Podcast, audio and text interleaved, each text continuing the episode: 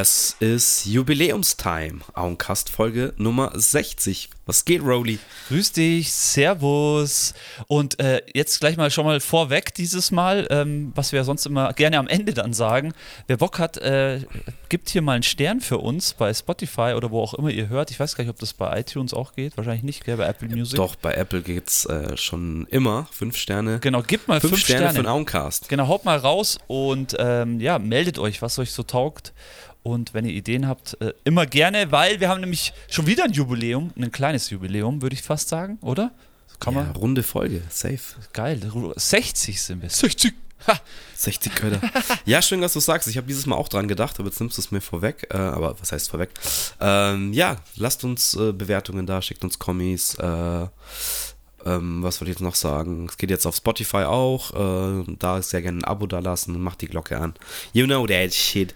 Äh, gleich vorweg, wundert es euch nicht, ich bin nasal unterwegs. Ich äh, lag die ganze Woche schön flach mit Mittelohrentzündung und wieder komplett erkältet und rumgerotzt. Ähm, ja, aber. Ja, und heute nach dem vierten oder fünften Tag geht es so einigermaßen wieder und deswegen gleich mal Podcast, Podcast. Ja, vor allem nice nice, äh, dass wir es durchziehen. Ähm, wir ziehen durch und wir haben wie immer ein cooles Thema am Start und haben auch richtig Bock. Ich hatte vorhin noch eine Sache, die ich so mal ansprechen wollte. Wir haben vorhin jetzt vor dem Podcast kurz, das war jetzt nicht die Sache, die ich ansprechen wollte, aber wir hatten kurz mal über AI gesprochen und was die mittlerweile alles kann. Das ist ja auch so ein Dauerthema momentan in dem Podcast. Ich, vielleicht können wir das irgendwann mal noch weiter ausführen. Es wird auf jeden Fall interessant. Die AI wird die Welt übernehmen. ja, ich, ich weiß noch nicht so ganz genau. Ich bin, ich habe mich, ähm, was heißt nicht damit befasst, man kriegt es, wie du schön sagst, oder ich habe ich jetzt im Vorgespräch auch schon gesagt, gefühlt in jedem Podcast, den ich jetzt so auf dem Radar habe, ging es äh, in den letzten Wochen um AI oder mehr oder weniger mal um AI. Ja, richtig. Und dass viele ängstlich davor sind oder was, wo das anfängt, wo es aufhört, dass alle kreativen Arbeiten davon übernommen werden und ich weiß nicht, ich bin da noch relativ entspannt eingestellt. Ich denke, für solche automatischen News Benachrichtigungen und sowas, äh, warum nicht? Nutzt doch AI, warum soll da irgendwie einer da hocken und halt irgendwelche solche Meldungen, die sofort rausgeballert werden, das wurde ja schon länger, glaube ich, teilweise von der AI generiert, ähm, sehe ich kein Problem damit. Und bis das erste Drehbuch, das wirklich Sinn macht, von der AI geschrieben wird, äh, glaube ich, haben wir noch ein paar Jahre hin oder die ersten Musikartists, die auf AI reine Avatare sind, ich glaube, da, da brauchen wir noch ein paar Generationen. Ähm, und die Spanne zwischen Arm und Reich muss noch ein bisschen größer werden. Das, ähm, oder weißt du, dass ja, Leute Mann. halt nicht aufgewachsen sind mit, mit richtigen Artists. Das habe ich vorhin zu dir auch gesagt. Ich will doch Musik hören oder einen Film anschauen ähm, von Leuten, die ich mag, die mir irgendwas bedeuten und nicht äh, nur irgendeinen künstlich generierten Bullshit, nur damit halt was passiert. So, so weit sind wir, glaube ich, noch nicht. Ich glaube, es wird auch nie passieren. Ein gutes Beispiel ist, finde ich, die gute Nina Chuba, die, die letztes Jahr so extrem durchgestartet ist. Auch aus dem Grund, weil sie einfach persönlich so eine, so eine coole Socke ist. Und, ja, vielleicht äh, ist sie auch einfach von ChatGPT geschrieben. nee, aber was, was auf jeden Fall, Nein, ich mein, Quatsch, wo man sich auf jeden Fall realistisch, wo man realistisch sein muss, ähm, es gibt bestimmt, also es probieren sich sehr viele momentan und wahrscheinlich auch in der Zukunft dann mit AI aus und ich denke, dass auch zum Beispiel bei so einem Textschreibprozess, egal was für ein Text es dann ist, sei es für einen Song, sei es für irgendeine Abschlussarbeit, sicherlich Leute momentan auch schon ausprobieren, sich in diesen AI-Sachen ausprobieren und sich bestimmt auch schon dadurch Sachen vereinfachen lassen aber wir sind definitiv noch nicht so weit, dass es die Arbeit komplett übernimmt. Aber ich denke auch in den nächsten Jahren, auch wenn wir aufs Songwriting kommen, also ich denke, dass sich viele große äh, Leute da bestimmt schon drin ausprobieren und einfach auch interessiert sind, was das kann und vielleicht auch dadurch Hilfe erlangen. Ich meine, das ist ja auch immer was heutzutage. Es gibt so viel Hilfsmittel mit den Apps und was wir alles haben und das ist halt einfach ein zusätzliches Hilfsmittel, was in Zukunft geben wird. So sehe ich das so ein bisschen. Hm, ja, denke ich auch. Es ist scheißen sich jetzt auch so viele davon ein und ähm, ja, keine Ahnung. Ich glaube, es ist auch immer noch in so einer Stufe, wo es halt gerade erst losgeht. Es wird sich zeigen, wie sich das entwickelt, aber ich schaue da relativ entspannt dagegen. Jetzt tut jeder wieder so, als würde das die komplette Künstlerbranche halt wegradieren es geht halt immer so darum, erst, erstmal geht es an die Künstler, äh, irgendwie erstmal wird daran gedacht. Ich denke aber auch, dass es halt viele Verwaltungssachen ja. und so, so kleine Sachen übernehmen kann, ähm, wo halt dann Leute nicht mehr, nicht mehr äh, so nicht mehr gebraucht werden, sozusagen in gewissen Jobs vielleicht auch, aber das entlastet halt dann auch wiederum und gerade in den kreativen Sachen, künstlerischen Sachen, denke ich, braucht es immer noch einen Menschen oder diesen kreativen, künstlerischen Freigeist, den der Mensch halt hat. Ja. Ähm, Absolut. Und deswegen glaube ich, dass es da nicht äh, so schnell fruchten wird. Aber ja, wir werden sehen. Vielleicht täusche ich mich auch. Ja, es ist, wird, äh, wird auf jeden Fall erstmal so weitergehen, wie es jetzt ist. Und da braucht sich jetzt auch keiner irgendwie, ja, weiß ich nicht, komplett panisch machen. Aber wir sind ja, ja auch in so einer Welt, wo sich viele gerne auch mal unnötig panisch machen. Es, ja, gut, man darf man nicht vergessen, es gab halt Filme wie Terminator oder Matrix, die halt auch immer sagen, dass, dass äh, wir irgendwann von der Maschine ausgelöscht werden. Kann auch sein, wir verlassen uns da auch sehr viel drauf. Aber dass es wirklich mal so eine allein funktionierende, wabernde künstliche Intelligenz wird, die sich gegen die Menschheit verschwört. Also, I don't know, man. Ja. Ist mir noch ein bisschen zu viel Sci-Fi dahinter. Ich ja. mag Sci-Fi, aber. Ja, Mann. Jetzt fällt es mir ein, hey. ich wollte auf jeden Fall nur kurz reinspoilern. Hey, hast du schon die neue Folge Mandalorian gesehen? Alter. Wow, ja, ich, hab, ich war ähm, geflasht. Was ist heute? Heute ist Freitag. Ähm, heute ist Freitag, Ja, oder? ich habe sie gestern mir reingezogen. Ich habe sie mir auch gestern reingezogen, also, glaube ich. Ich wollte gerade sagen, ich habe sie nicht am Mittwoch gesehen. Also für alle Leute da draußen, wer Bock hat, äh, die neue Staffel Mandalorianer ich habe es schon, glaube ich, in der einen oder anderen Podcast-Folge gesagt, aber ich bin echt hyped und äh, ich bin echt gespannt darauf, was da für ein Ende in der dritten Staffel kommt. Richtig. Ja, nice. wir sind jetzt ja kurz vor, vor, vor der letzten Folge der dritten Staffel. Ne? Es sind es nur acht, oder wie? Ich meine, es waren immer acht Folgen. Acht oder neun? Oder waren es neun? Oder neun? Ich, ich weiß nicht. Ich kann jetzt auch sagen, es ist Also ich hoffe jetzt, es kommen noch zwei, weil sonst wäre es, glaube ich, für mich ein bisschen schnelles Ende, weil da muss jetzt wirklich ja, auch viel... dachte ich mir nämlich jetzt auch nach der Folge, dass es dann sehr krass wäre, wenn es jetzt nächste Woche die, die letzte Folge wäre. Uh, but we will see. Ja, Mann, wahrscheinlich, absolut. wenn ihr den Podcast hört, ist es schon, ist es schon rum wahrscheinlich. Stimmt, ist schon rum ums Eck. Nee, aber kann Wir ich absolut ja nur empfehlen. Ähm, bin wieder voll, voll im Flash und ja, Mandalorianer von Anfang bis Ende, muss man ganz ehrlich sagen, eine Serie und vor allem auch noch Star Wars-Serie, die man sich anschauen kann. Ja, ich bin jetzt gespannt. Ähm, ich will jetzt nicht, nicht spoilern, aber äh, vielleicht kleiner Spoiler-Alarm. Ich meine, das ist jetzt nichts, ist auch nur erwähnt worden, dieser Name, aber das äh, Thorn, Thorn heißt er, glaube ich, oder? Billy Bob Thornton, oder wie meinst du? Nein. der Star Wars Charakter Thorn. Äh, Thorn der ist es auch ein, ein, Böser quasi aus Clone Wars. Weiß ich gar nicht, okay. Äh, ja die waren doch in diesem, in diesem, ich will jetzt nicht sagen, wer da beteiligt war, aber da war doch dieser Rat von dem Bösen. Ja. Und der hat, hat doch der eine gemeint, dass er ja, immer wird von dem gesprochen, aber wo ist er denn? Wo ah, ja, ja, stimmt, ja, ja, Logo, okay, okay. Genau, okay. und das ist ja ein Charakter, der, der in ähm, Clone Wars halt schon am Start war. Ah, okay. Und wo auch gesagt wurde, der ist halt so die Zukunft des Imperiums wahrscheinlich und so. Und jetzt wurde halt das erste Mal erwähnt, also dass er in diesem Universum halt irgendwie stattfindet. Wird dann vielleicht auch ein Spoiler oder wird dann ein Charakter für die vierte Staffel. Stimmt, Falls ja. eine vierte Staffel kommt, ich weiß es nicht.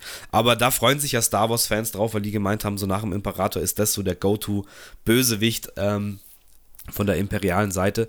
Deswegen ähm, freue ich mich auch, wenn der mal umgesetzt wird und was daraus eben dann noch so, so rauskommt. Deswegen fand ich froh, dass der, äh, war ich sehr glücklich, dass der Name erwähnt wurde schon mal. Kurze Zwischenfrage, weil ich es immer nicht ja. hinkriege. So, wo sind wir denn jetzt hier im zeitlichen Strang ähm, bei Mandalorianer? Ja nach nach ähm, Return of the Jedi sind wir. Also Return of the Jedi, also von der Geschichte sind wir eigentlich am, ziemlich am Ende, oder? Von Episode 6. Episode am 6. Ende von Episode 6. Ach so, und die anderen kommen erst danach, gell? 7 und 8 und 9. Ja, logischerweise. Ja, okay. Und was waren 7 und 8 und 9 waren die ganz neuen, oder? Richtig, ja. Also wir sind ah, okay. am Ende der alten, originalen Star Wars Trilogie. Ja, Luke Skywalker ja. hat, da, hat den Imperator besiegt Deswegen hat ja Luke Skywalker, der junge Luke Skywalker noch ähm, Grogu abgeholt. In Staffel 1 oder 2 war das. Ja, genau, stimmt. Genau. Und jetzt, ja, sind wir halt so in der Zwischenphase von, von zur alten Sache zur neuen Sache. Und ja, müsste jetzt sich eigentlich so entwickeln, ähm, wie, wie ist die First Order entstanden und so weiter und so fort. Aber naja, vielleicht machen sie auch was Neues auf. Gehen ja auch schon wieder Gerüchte, ob noch eine neue Trilogie kommt und bla. Okay. Ja, nee, weil ich habe nur gefragt, weil dieser Zorn, der kommt ja in den ganz neuen, in 6, 7, äh, nee, 8, nee, 7, 8 und 9 kommt der ja nicht vor, oder? Äh, da ist ja dann auch am Ende wieder der Imperator, der zerschnetzelt wird. Ja, gut. Das ist, ist für mich auch. Das ist einfach so. Äh, das zählt einfach das nicht. Zählt das zählt so einfach Bullshit. nicht. Das muss man einfach das immer wieder sagen, für die, die eingefleischte Star Wars-Fans sind. Dieses. Äh, vielleicht klar, für die jungen Leute ist wahrscheinlich was anderes, aber wenn du halt irgendwie mit den alten Dingern und dann mit den 2000 dann irgendwie aufgewachsen bist, äh, weiß ich nicht, das ist so random, diese neuen Filme. Ja, vor allem, wie schnell, also ich habe mir letztens versucht, einen Audioflick anzuschauen über Episode was 9. Was ist das? Äh, also Audioflick ist quasi, schauen sich Leute halt den Film an und kommentieren, labern halt nebenbei so. Und dann kannst du ah, quasi okay. den Film nebenbei laufen lassen und hörst halt einen Audiokommentar zum Film sozusagen. Das ist ja lustig, okay. Äh, und es waren auch ein paar Film, Filmfans und von den Rocket Beans ein paar Leute auch dabei, die den halt auch alle nicht mögen. Aber ich habe so die erste halbe Stunde, Stunde habe ich mir an, angeschaut. Und da ist es mir auch erst aufgefallen wieder, also ich habe den Episode 9 einmal gesehen oder eineinhalb, zweimal vielleicht gesehen. Und das wäre das dritte Mal gewesen. Aber wie schnell der loslegt am Anfang. Es gibt ja keine wirkliche Erklärung, sondern es ist ja die ersten zehn Minuten sind Pam, so, da ist der Imperator, es ist jetzt so. Ja. Ähm, keine, warum, wieso, weshalb, es wird alles eigentlich nicht erklärt. Es ist einfach so und du musst diese Pille halt einfach so schlucken, obwohl es halt überhaupt keinen Sinn macht. Äh, Gerade eben mit, mit Episode äh, 8 davor. Ähm, ja, und das ist halt dann so einfach so hart zu schlucken, dass du einfach merkst, es ist so künstlich dahin gebastelt, dass es einfach in diese Richtung geht. Und es tut immer wieder weh und es macht keinen Spaß, sich das anzuschauen. Deswegen, ähm, ja. Okay, ja. Wie gut, gut er vielleicht ausschaut oder so oder was für epische Bilder da drin sind. Aber es ist an den Haaren herbeigezogen von der Story her und das ist halt so ein bisschen, bisschen schade, weil da geben sie sich jetzt ja doch schon sehr Mühe, gerade bei Mandalorian. Ja, absolut. Und ja. bin jetzt auch gespannt bei den ähm, neuen Serien, die noch kommen. Und auch bei den Marvel-Sachen bin ich jetzt auch gespannt, wie das weiter gesponnen wird. Bin zwar auch ein bisschen satt, aber ja, ob es da jemals nochmal so ein, so ein Endgame-Gefühlsmoment ähm, gibt, halt irgendwie von der Größe her, so bin ich gespannt, ob sie es nochmal schaffen. Naja, ist immer schwierig, nochmal ein gleiches Gefühl zu generieren. Äh, die Frage ist, ob sie in dem Bereich schaffen, nochmal irgendwie was aufzubauen, weil das war schon extrem bombastisch. Ähm, das sei mal dahingestellt, aber lassen wir uns auch einfach mal überraschen, würde ich sagen. Jo, ähm, Ja, was geht? Was geht? Folge 60. Äh, 60? Was geht? wir wollen heute schon eigentlich äh, über Musik reden. Äh, Musik aber in, auch in Bild. Wir kombinieren heute eigentlich schon, was wir, was wir öfters gemacht haben. Ja. Nicht nur ähm, also eigentlich ist es ja jetzt die beste Form der Musik. Und zwar wollen wir heute einfach über Live-Musik sprechen. Ja, Mann. live Und zwar ist es auch ein, ein, sehr hochgestochenes Thema. Wir wollten einfach, also wir kennt ja unsere, unser Format fünf Lieblings, nenne ich es jetzt einfach mal. Und jetzt wollen wir einfach mal so die fünf besten Live-Momente, nicht unbedingt Momente, wo wir live vor der Bühne standen, ähm, da die auch vielleicht mit reingesponnen, sage ich jetzt mal, ja, aber so die, die krassesten Live-Momente aus der Musikgeschichte, ähm, die uns halt irgendwie berührt haben, die uns berühren, äh, wo wir sagen, das ist einfach äh, historisch gesehen wichtig gewesen, wie auch immer, wie man es sagen will. Also einfach so die, die besten, krassesten Live-Momente, auch wenn man sie jetzt im Fernsehen nur gesehen hat ähm, oder Übertragung oder wie auch immer. Ja, bla bla bla, jetzt habe ich schon zu lange Nee, überhaupt ich glaub, nicht. Ich will es schon auch. Ihr versteht schon. Nee, ich will schon auch noch ein bisschen ausführen. Ich bin genau bei dir, ähm, weil ich habe es auch nicht nur jetzt halt, ähm, auf Gesang oder auf Rap oder was auch immer ausgemacht, äh, ans, auf die Mikrofonarbeit, sondern wirklich auch zum Beispiel nice Bands, sind da nice Musiker am Start, irgendwas, was einen halt flasht. Dann zum Beispiel, wenn mir auch genauso was zum guten Live-Auftritt dazugehört, ist halt die Performance. Muss jetzt keine Dance-Performance sein, aber ich bin schon ein Dance-Performance-Fan. Und ähm, dann halt natürlich irgendwelche Specials. Es gibt ja bei vielen Live-Auftritten passieren auch irgendwelche Specials. Ich meine einfach dieses ganze Happening. Ähm, habe ich jetzt so ein bisschen für mich gezogen genau, und ähm, genau, da werden wir jetzt einfach durchgehen und ich würde einfach mal sagen, ähm, wir fangen mit äh, Position Nummer 5 an und arbeiten uns dann einfach runter, so wie wir es immer machen, in unseren fünf Lieblings. Und dann schauen wir mal, was dabei sind. Bin mega gespannt, was du drinnen hast. Ich denke, die eine oder mhm. andere Sache, äh, ich hoffe hoff nicht, dass wir was doppelt haben. Ähm, kann ich bin mir fast sicher, dass wir was doppelt haben. Okay. Deswegen habe ich in weiser Voraussicht wieder viel mehr aufgeschrieben, als ich eigentlich bräuchte. Sehr gut. Und das ist sehr gut. Ähm, ja, ich werde mich heute auch gar nicht so von der Reihenfolge her ist auch schwierig für mich, äh, das festzulegen. Ich werde auch vielleicht ein paar Sachen zusammenlegen, sagen wir es so. Okay, nice. Ähm, wie, wie wollen wir anfangen? Willst du starten? Soll ich starten? Also ich würde natürlich, ich würde gern starten, ähm, äh, bevor ich aber meine gerne. Position Nummer 5, beziehungsweise 5 Lieblings, also ich fange wirklich an bei 5, äh, sage, ähm, würde ich auf jeden Fall gerne eine Band nennen, ähm, wo, wobei, jetzt muss ich gerade mal schauen, nee, ich habe sonst keine wirkliche deutsche Band, außer jetzt meine eigene Band. Deswegen ähm, eine Band, die natürlich vor allem in den Anfang 2000er, 2010er Jahren in Deutschland bei allen Live-Auftritten immer wieder angesprochen wurden, dass sie krass sind, wollte ich einmal kurz gesagt haben, war halt auch, ist halt auch einfach Deichkind. Die sind natürlich mittlerweile in die Jahre gekommen ein bisschen, aber die hatten immer einfach eine krasse Bühnenshow Ähm, haben, haben, haben, kann man schon noch so sagen. Okay, ähm, weil die einfach, und da sind wir bei dem Punkt, was ich auch eingehend gesagt habe, äh, gerne einfach Specials mit eingebaut haben. Und da fällt mir immer die gute Anekdote ein: dieses äh, aufblasbare Boot, das äh, durch die Menge geschoben wird, indem sie, äh, indem sie dann performen. Also allein die Idee mit dem Boot ist einfach schon legendär und ja, äh, es ist krass auf jeden Fall. Weiß nicht, ob sie die ersten waren, die das gemacht haben, aber schön, dass du es ansprichst, hatte ich jetzt irgendwie gar nicht auf dem Schirm. Äh, aber ja, du hast recht, das ist wahrscheinlich eine der der, also aus Deutschland mit eine der Party, also was heißt Partyband? Es ist einfach Abriss. Ich habe die einmal auf dem Southside Festival, glaube ich, gesehen. Ähm, ich weiß nicht mehr genau welches Jahr, ist ja auch wurscht, 2012 oder sowas rum müsste das gewesen sein. Und war da echt auch, es war Sonntag, aber man war schon ziemlich, ziemlich durch und hat eigentlich auch keinen Bock mehr und ähm, war vielleicht auch ein bisschen berauscht von gewissen äh, rauchenden Substanzen zu dem Zeitpunkt, wo man dann auch ein bisschen träge wird.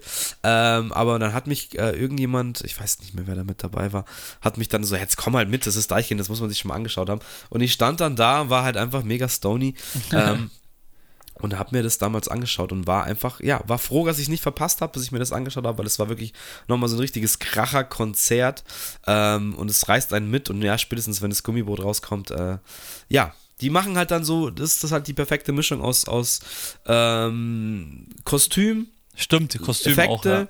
Äh, haben auch immer krasse, krasse Bühnenelemente, die halt dann geil beleuchtet werden so. Äh, und es ist rundrum einfach ein Happening und ist immer noch so. Äh, liebe Grüße an die Würzburg-Crew und die, die Ruhrpott-Crew, die wir auf dem Festival immer sehen. Die haben sich, glaube ich, letztes Jahr auch in Würzburg für ein Wochenende vereint und haben sich Deichkind angeschaut und es muss auch immer, immer noch ein Fest sein, sich die anzuschauen. Also Deichkind live sehr zu empfehlen. Also, aber das ist nicht mein Punkt Nummer 5, weil auf den Punkt Nummer 5 habe ich mich selbst gesetzt, äh, weil ich mir gedacht habe, okay, ja, ich bin ja auch schon aufgetreten, so ich hatte meine Auftrittszeit und es war alles sehr nice und ich hatte definitiv mehrere Top 5 Auftritte, aber einen möchte ich einfach unbedingt gerne erwähnen äh, mit meiner lieben Band Jungbrunnen. Grüße gehen raus an alle Jungs an der Stelle, ähm, auch äh, ja, an einfach alle Jungs, ich nenne sie jetzt nicht, äh, jeder weiß, wer gemeint ist. Ähm, wir hatten unglaubliche Momente, aber für mich der Favorite-Moment, wenn ich jetzt mal so gerecapt habe, das Ganze war einfach der Auftritt, der Release-Auftritt unseres zweiten Albums, Federleicht. Da hatten wir das Feuerwerk gemietet, einen Raum im Feuerwerk, eine Halle. Und ähm, ja, von der Stimmung her. Also da geht es einfach darum, die Stimmung war so special an dem Abend. Klar, das Album war auch special. Also muss halt sagen, wir haben ja drei Alben gemacht. Beim dritten Album war einfach der ganze Prozess des Albums äh, viel anstrengender als beim Federleicht. Das ist uns irgendwie einfach easy von der Hand gegangen. Und so war auch dann das Gefühl bei der Release-Party. Es war einfach eine richtige Feier, coole Feier. Es war rammelt, gerammelt voll.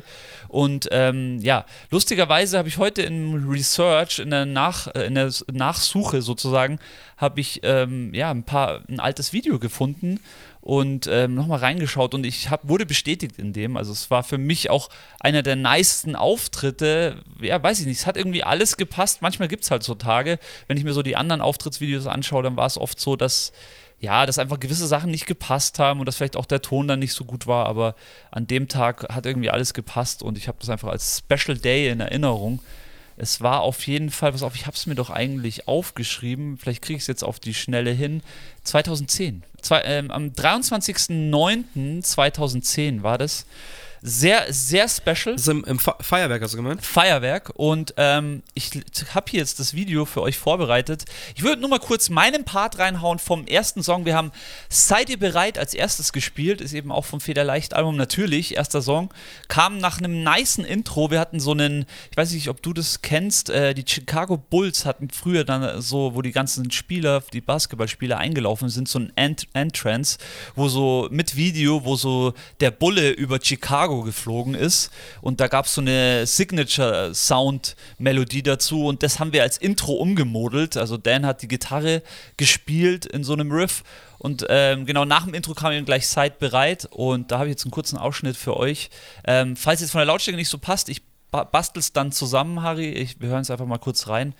Und Alles gut. das ist meine Nummer 5 hier, dafür.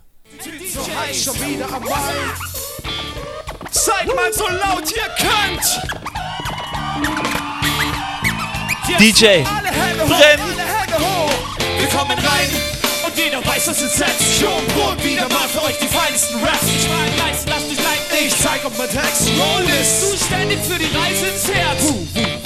Ihr könnt die Okay, ich lasse es mal so weit einfach. Ähm, ich werde auf jeden Fall das Video, das habe ich mir jetzt auch fest vorgenommen. Ich habe drei Videos von mir rausgezogen äh, von den alten Videos und werde die zusammenschneiden und werde die auf jeden Fall nochmal hochladen auf YouTube auch.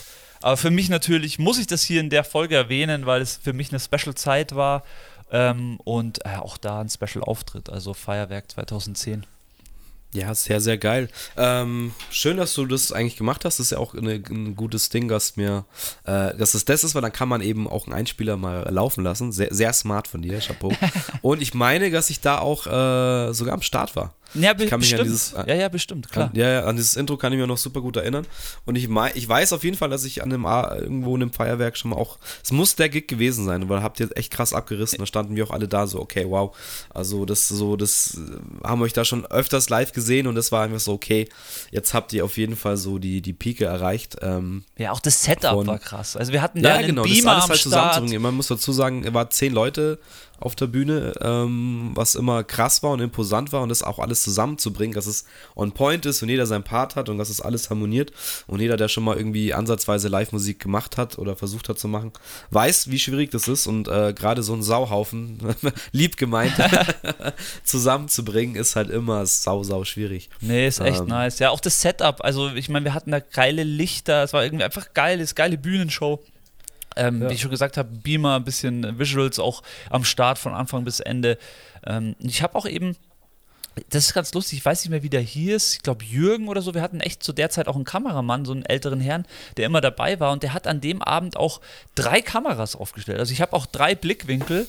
Bin mal gespannt, äh, was ich daraus schneiden kann. Auf jeden Fall sehr nice. Bin schon, bin schon sehr hyped auf jeden Fall. Werde ich auf jeden Fall machen. Sehr nice. Ähm, jetzt ganz kurz nochmal ähm, abseits der Folge. Haben wir jetzt auch noch nicht so wirklich drüber gesprochen, aber weil du jetzt Video erwähnt hast und äh, Schnipsel und so weiter. Mhm. Ähm, auf Spotify gibt es jetzt auch für euch Leute da draußen und sehr gerne mal Feedback. Das ist eine Sache, da träumen wir auch schon länger davon. Aber auf Spotify gibt es jetzt die Möglichkeit, dem Podcast eine, eine Videodatei hinzuzufügen. Es hieße, es gäbe die Möglichkeit, auch mal ähm, Videopodcast-Folgen zu machen.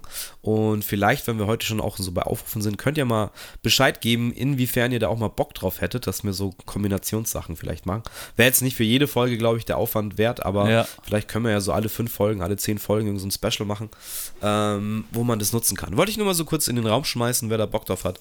Schreit doch mal, schreibt doch mal.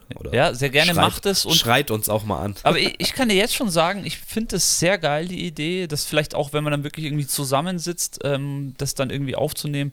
Finde ich sehr geil. Ähm, lass uns das auf jeden Fall behalten. Ähm, aber wir sind ja eh Safe. mal wieder ein paar äh, lustige Videos auch schuldig. Also. Ähm, ja, ja, stimmt. Da haben wir jetzt auch, auch, ein bisschen eingeschlafen. Aber da haben wir letztes schon mal drüber gesprochen. Ähm, Wird es auf jeden Fall auch wieder geben. Auf jeden die Fall. guten alten Augencast-Videos.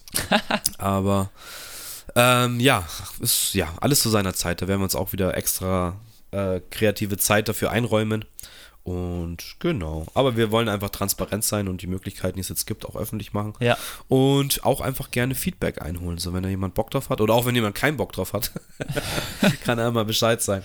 Okay, mein Platz 5. Ähm, ich gehe mal in eine ganz andere Richtung. Ähm, ich starte mit was ganz Klassischem einer Dame, die äh, mich von Anfang an eigentlich ihre Karriere irgendwie begeistert hat durch ihre stimmliche Gewalt. Okay. Gewalt im, im allerbesten Sinne. Ähm, es ist eigentlich ein ganzes Konzert, weil ich will jetzt nicht, nicht irgendwie einen Moment von diesem Konzert ähm, äh, hervorheben oder kann ich nicht hervorheben. Man muss eigentlich die ganze Show hervorheben und ich weiß, ich habe zu der Zeit auch in den Own Studios gewohnt das ist ein Konzert von 2011 mhm. und es wurde dann ein Jahr später oder irgendwann, glaube ich, auf Arte oder so, haben dann das volle Konzert gezeigt und da habe ich mir das auch angeschaut und spätestens da war ich dann einfach auch Fan von dieser jungen Dame. Und zwar habe ich mir rausgepickt Adele live at the Royal Albert Hall. Da warst ähm, du aber 2011. nicht persönlich, oder? Nein, ich war da nicht persönlich, okay. um Gottes Willen. Ich habe das, wie gesagt, auf der Couch gesehen. Nice. Ähm, und war halt immer so, ja, ich finde, die hat eine krasse Stimme, die hat was drauf, die ist sympathisch so. Ähm, und da habe ich mir dieses ganze Konzert einfach mal reingezogen. Und es war einfach so, ich fand, sie war so liebenswürdig irgendwie, ähm, weil sie auch einfach, weiß nicht, es ist ein Mensch, den ich irgendwie sympathisch finde. Und äh, davon abgesehen einfach eine, eine, eine Stimme hat und eine Fähigkeit zu singen oder in diesen Band zu ziehen mit einer Faszination, ähm, die einfach, ähm, ja fast einmalig ist, würde ich sagen. Also es ja. hat vielleicht noch eine, eine Amy Winehouse irgendwie geschafft, aber auch mit einem anderen Hintergrund. Also ich finde, Adele ist so dieses typische neue Diva-Ding. So, weißt ja. sie kann alleine auf der Bühne stehen, mit einem Pianisten begleitet, sie kann aber auch mit einem voll ähm, orchestralen Ding begleitet werden und sie nimmt einfach diesen Raum ein und eben die, die Royal Albert Hall einzunehmen, ist das auch einfach eine ganz, wer kennt es vielleicht, dieses Runde, ist, ist es rund, oder? Ja, ich wollte dazu, wollte ich was sagen. Darf ich ein bisschen ausführen? Ich, ja, gerne. Ich hatte ja das Glück, äh, in der Halle mal zu sein. Ähm, damals war ich. Ah, ich glaube, das haben wir sogar, hast du in der Folge schon mal erzählt. Aber egal, keine noch. Äh, ein bisschen ausführen, genau, weil ähm, für Joe Bonamassa haben wir bei der Tour gedreht. Das war eine Fünf-Club-Tour äh, in London. Er hat in fünf verschiedenen Clubs gespielt und ein Club, aber was ja kein Club ist, war die Roy Orbit Hall und die muss man sich ungefähr vorstellen wie die Mus Musikkathedrale eigentlich. Also wer ja. schon mal in großen Kirchen war, zum Beispiel wie zum Beispiel Hagia Sophia in Istanbul oder eben diese großen Kirchen oder egal welche, es gibt ja immer so Emporen oder so höher gelegene ähm, Positionen, wo dann die Könige ihre Plätze hatten. Und die Royal, Royal Albert Hall ist auch so aufgebaut, natürlich, weil sie Royal, die ist ja dann auch für die Royals äh, dann zum Teil auch gebaut wurden, ähm, gibt es eben verschiedene Ebenen. Und klar, ähm, die Standard sitze oder wo man eben bei so Konzerten sitzt, ist unten, aber man kann die anderen Ebenen auch besuchen. Das ist wie so ein Rundweg auf drei, vier Ebenen. Und was mich so geflasht hat, es ist wirklich eigentlich ja, erstmal ist es perfekt ausgelegt auf die Musik. Also ich meine, in Deutschland gibt es wenig so Hallen, die wirklich ähm, auf musiklichen Klang, also klar gibt es in München den Gasteig, der für... Oder das Zenit. Ja, eben nicht, eben nicht, eben nicht. Also Gasteig, klar, es gibt Kleiner in München Scherz. schon so Sachen, aber da spielen jetzt ja keine Bands wie Adele oder so. Und in London ist es halt standardmäßig, da gibt es halt fünf, sechs solche Hallen und auch Clubs, ähm, so Venues heißen das, heißt das auf Englisch. Äh, in Amerika gibt es die auch ganz oft. Kurze, lange Rede, kurzer Sinn. Jeder, der mal in London ist sollte, und Musikliebhaber ist, sollte eigentlich mal in der Royal Hall vorbeischauen, weil dann weißt du, was Sache ist. So. Ja, vielleicht sollte Adele auch mal im Gasteig spielen, damit sie das Ding nicht wieder irgendwie abreißen müssen. Wir überlegen jetzt auch aktuell schon wieder, was sie damit machen, weil irgendwie finden sie nichts. Ich finde es auch faszinierend. Da bauen sie einfach so eine mega teure, äh, mega teures Venue, was eben auf, auf Klangbild ausgelegt ist und dann gibt es irgendwie keine Veranstaltungen, die da stattfinden können. Äh, ist es Geht so? Ist das der Grund, warum sie da jetzt rumtun mit dem Gasteig? Ich dachte, der wird einfach renoviert. Ja, sie haben jetzt irgendwie neue Möglichkeiten gesucht. Ich hab jetzt, ja, bin ja jetzt Münchner seit fast einem Jahr ähm, und höre da immer wieder, dass sie da im Stadtrat überlegen, wie man das eben aufwerten kann mit besseren Veranstaltungen. Dann denken wir auch, ja, dann schiebt es halt da mal irgendwelche Konzerte rein und schickt sie nicht immer raus in scheiß Zenit. Oder in die Muffathalle. Ist ja auch nicht besser. Äh, ja, genau. Keine Ahnung. Ich, verstehe es auch nicht so ganz. Aber ja, wir hätten sowas auf jeden Fall und da werden so Artists wie, wie Adele eigentlich ganz gut aufgehoben. Aber gut, die ist jetzt so ein Megastar. Ähm, ja, ja, Schwierig. ob die überhaupt noch kommt. Aber ich war jetzt auch letztens auch das erste Mal in der Münchner Philharmonika. Philharmonie. Heißt die so? Philharmonie, Dankeschön. Äh, bei Helge Schneider. Da war, war ich auch das erste Mal drin. Ähm, war auch sehr, sehr ähm, coole Location. Ist halt immer gleich so dieses Gehobene und mit Pause und keine Ahnung, so ein bisschen mehr Kulturding. Aber es ist schon immer geil, wenn du halt in so einem Raum halt auch gemacht bist, der halt für, für Beschallung halt auch aus, also wirklich ausgestattet ja. ist. Du kommst da rein und die Akustik ändert sich einfach. Ähm, deswegen, ich hätte sowas gerne öfters. Egal, ähm, jetzt sind wir da hängen geblieben. Nochmal zu Adele. Ähm, ich habe das Konzert hier auch auf, mittlerweile auf Blu-ray. Ähm, die Leandra ist ja auch ganz, ganz begeistert von der. Und ähm, ja, ist, finde ich, eine Ausnahmekünstlerin unserer Generation. Und ja, wer das noch nicht gesehen hat, schaut sich das an. Es gibt's, wahrscheinlich gibt es auch auf YouTube oder eben, wie gesagt, kann man auch sich auch auf Blu-ray holen ähm, und sich dann eben in guter Qualität einfach für zu Hause mal reinziehen. Ist ein, ist ein sehr tolles Konzert und ähm, ja, ein Stück, Stück Musikgeschichte, ganz eigene Musik und ich ja, finde einfach, sie ist eine Ausnahmekünstlerin. Und das ist einfach ein Ausnahme, Ausnahmekonzert. Ja, sehr nice. Ähm, ja, und vor allem, ja, ist, also ich glaube auch, das ist so special bei ihr. Ähm, ich weiß es nicht, jetzt wird sie wahrscheinlich nur noch Arenen spielen, so. Ist halt cool, so einen wirklich stimmlich starken Künstler auch in so einer ich sage jetzt, klein ist jetzt die Royal Orbit Hall nicht, aber da passen jetzt halt, keine Ahnung, vielleicht maximal 2000 Leute rein. Das ist jetzt halt auch nicht irgendwie eine Arena wie, wie, die Olymp wie das Olympiastadion. Ja, muss, muss sie halt für ihre Verhältnisse eine Woche lang drin spielen, damit die Zahlen passen. Ach so, ja. nee, ich meine, es ist ja auch immer geil. Ich finde, das äh, kann man jetzt ja auch so wie zu diesen, äh, ich meine, bei Komikern ist nochmal was anderes, aber die sagen ja auch, manchmal muss man halt auch in kleinen Sachen spielen, um irgendwie mal wieder das Feeling zu kriegen, weil in so einer Arena kriegst ja, ja kaum. Gerade bei Komikern, glaube ich, ist es, ist es das Feeling so in einem kleinen Club schon nochmal. Oder ist es andersrum gesehen, ist es in der, in der Arena auch viel schwieriger, weil es ja auch alles länger dauert. Umso mehr Leute, umso träger ist ja auch das Publikum, gerade wenn sie jetzt lachen, klatschen, dann dauert das ja alles viel länger, dann musst du deine Bits auch voll anpassen. Ja, voll. Ähm, aber ja, natürlich, als Musiker, glaube ich, so vor mehr als 10.000, 15.000 Leuten zu spielen, ist natürlich auch was, was Faszinierendes. Aber gerade auch in so einer Location, und ich meine, die, die ähm, Royal Albert Hall, die hat ja auch eine bestimmte Atmosphäre und eine bestimmte Optik. Ähm, ich glaube, da wird es dir dann auch anders, wenn du da gut ausgeleuchtet und diese ganzen Logen und Ding. Ist halt auch was Besonderes, so oder so. Ich glaube, ja, die Mischung macht es halt immer. Stimmt, sehr richtig. Ja, cool. Ähm, danke für deinen Platz Nummer 5. Ähm, ich mache weiter mit, das ist echt eigentlich so ein bisschen traurig, weil ich es einfach nicht geschafft habe, in den letzten Jahren wirklich viele Leute live zu sehen. Aber ich sag's jetzt einfach mal, ich wollte so ein bisschen Tribut zollen an Homies von mir. Ähm, ich war im Miller Club in München ist eigentlich so vom Ambiente ein ganz cooler Club. Es ist auch nicht so klassisch für Musik ausgelegt. Es ist halt so ein Kellerraum und äh, die Bühne ist eigentlich jetzt auch nicht wirklich groß und dann kommt man da hinten so eine Treppe runter. Also es ist ziemlich vorgegeben, sage ich mal so, von der Location und der Schlauch beziehungsweise der Keller geht dann nach hinten so hoch, was ein bisschen cool ist, weil dann sehen auch die Leute hinten. Aber jetzt soundtechnisch ist jetzt nicht das Beste. Aber was ich auf jeden Fall ähm, erwähnen möchte, ist, ich möchte die Kollision-Jungs ansprechen. Ähm, da war ich beim Konzert 2018 beim Oxymoron Release Party, bei der Release Party. Ähm, ich spreche das an, weil ich die Kollision-Jungs einfach feier so und da geht es mir jetzt gar nicht mal darum, um den Flash des Auftritts selber, sondern einfach ein bisschen auch Tribut zollen, weil für mich die so ein bisschen auch so eine Münchner Rap-Ära Ära prägen. Ähm, ist so schwierig zu beschreiben, weil die ganz eigenen Sound äh, äh gemacht haben. Es ist so Conscious Rap ähm, auf gar nicht mal Boom Bap Beats, sondern eher so ja so dü düstere Beats. Es ist, es ist jetzt auf jeden Fall kein Happy Rap und auch kein irgendwie ähm, Party-Ding oder kein RB oder so, sondern es ist einfach, ja, ähm, sie haben halt einfach so unglaublich viel Aussage in ihren ja, Texten, in ihren ähm, Reimen auch ähm, und Metaphern. Also es gibt halt viel auch gesellschaftskritische Sachen und ich finde halt, dadurch haben die so eine Zeit geprägt, weil die halt schon vor zehn Jahren Sachen angesprochen haben, wie ähm, nicht Klimawandel direkt, aber dass die Welt halt zugrunde geht ja, und so. Ich würde schon sagen, es ist so ein bisschen Utopie-Rap fast schon. So, was ist, ja, was ist nach dieser Gesellschaft, so was kommt danach? Ja. Oder wie frisst sie sich selber auf oder wie zerstört sich die Gesellschaft selber?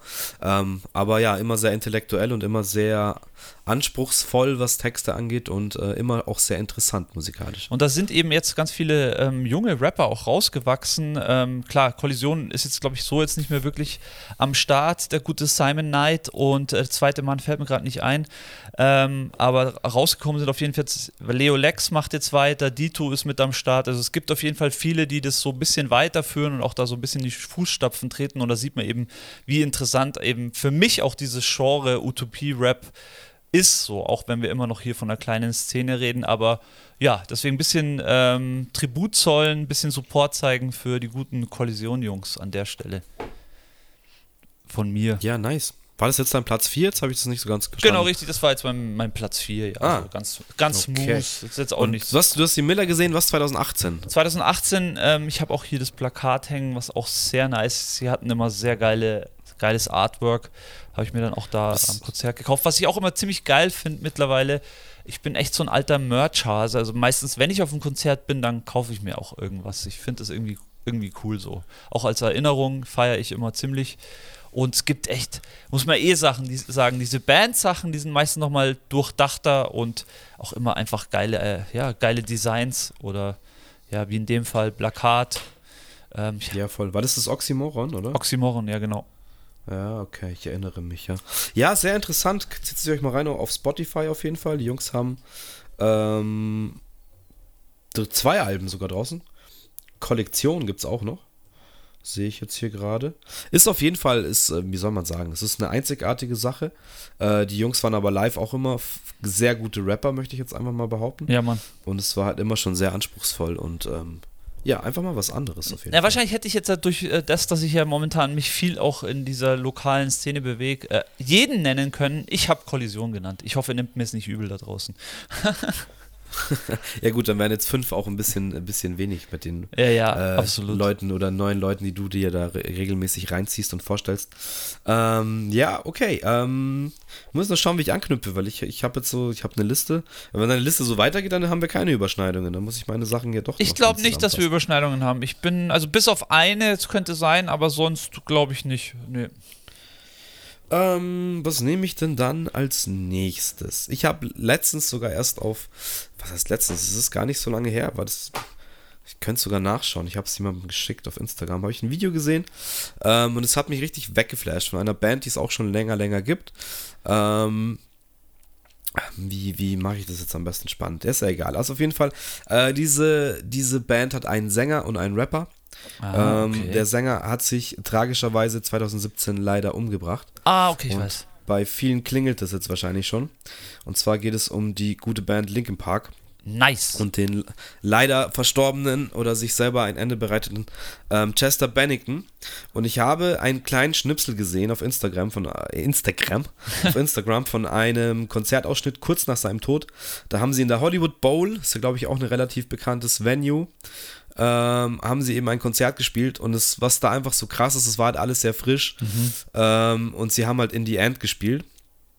Ähm, und das ist Videos, also ich habe es mir vorher auch angeschaut, man kriegt einfach, wenn man irgendwie emotional damit was zu tun hat, Tränen in, in, den, in die Augen gespült, weil sie machen es einfach so, so, hey, ähm, Chester ist nicht mehr da und jemand muss den vertreten und wir holen jetzt hier niemanden auf die Bühne, sondern ihr vertretet den jetzt so. Und dann drehen sie auch so quasi Chesters Mic um in die Crowd und die Crowd singt halt dann den Part von ihm so krass einfach mit, ähm, dass jedem, der da irgendwie befangen ist, ähm, ja, wie gesagt, einfach die Tränen kullern.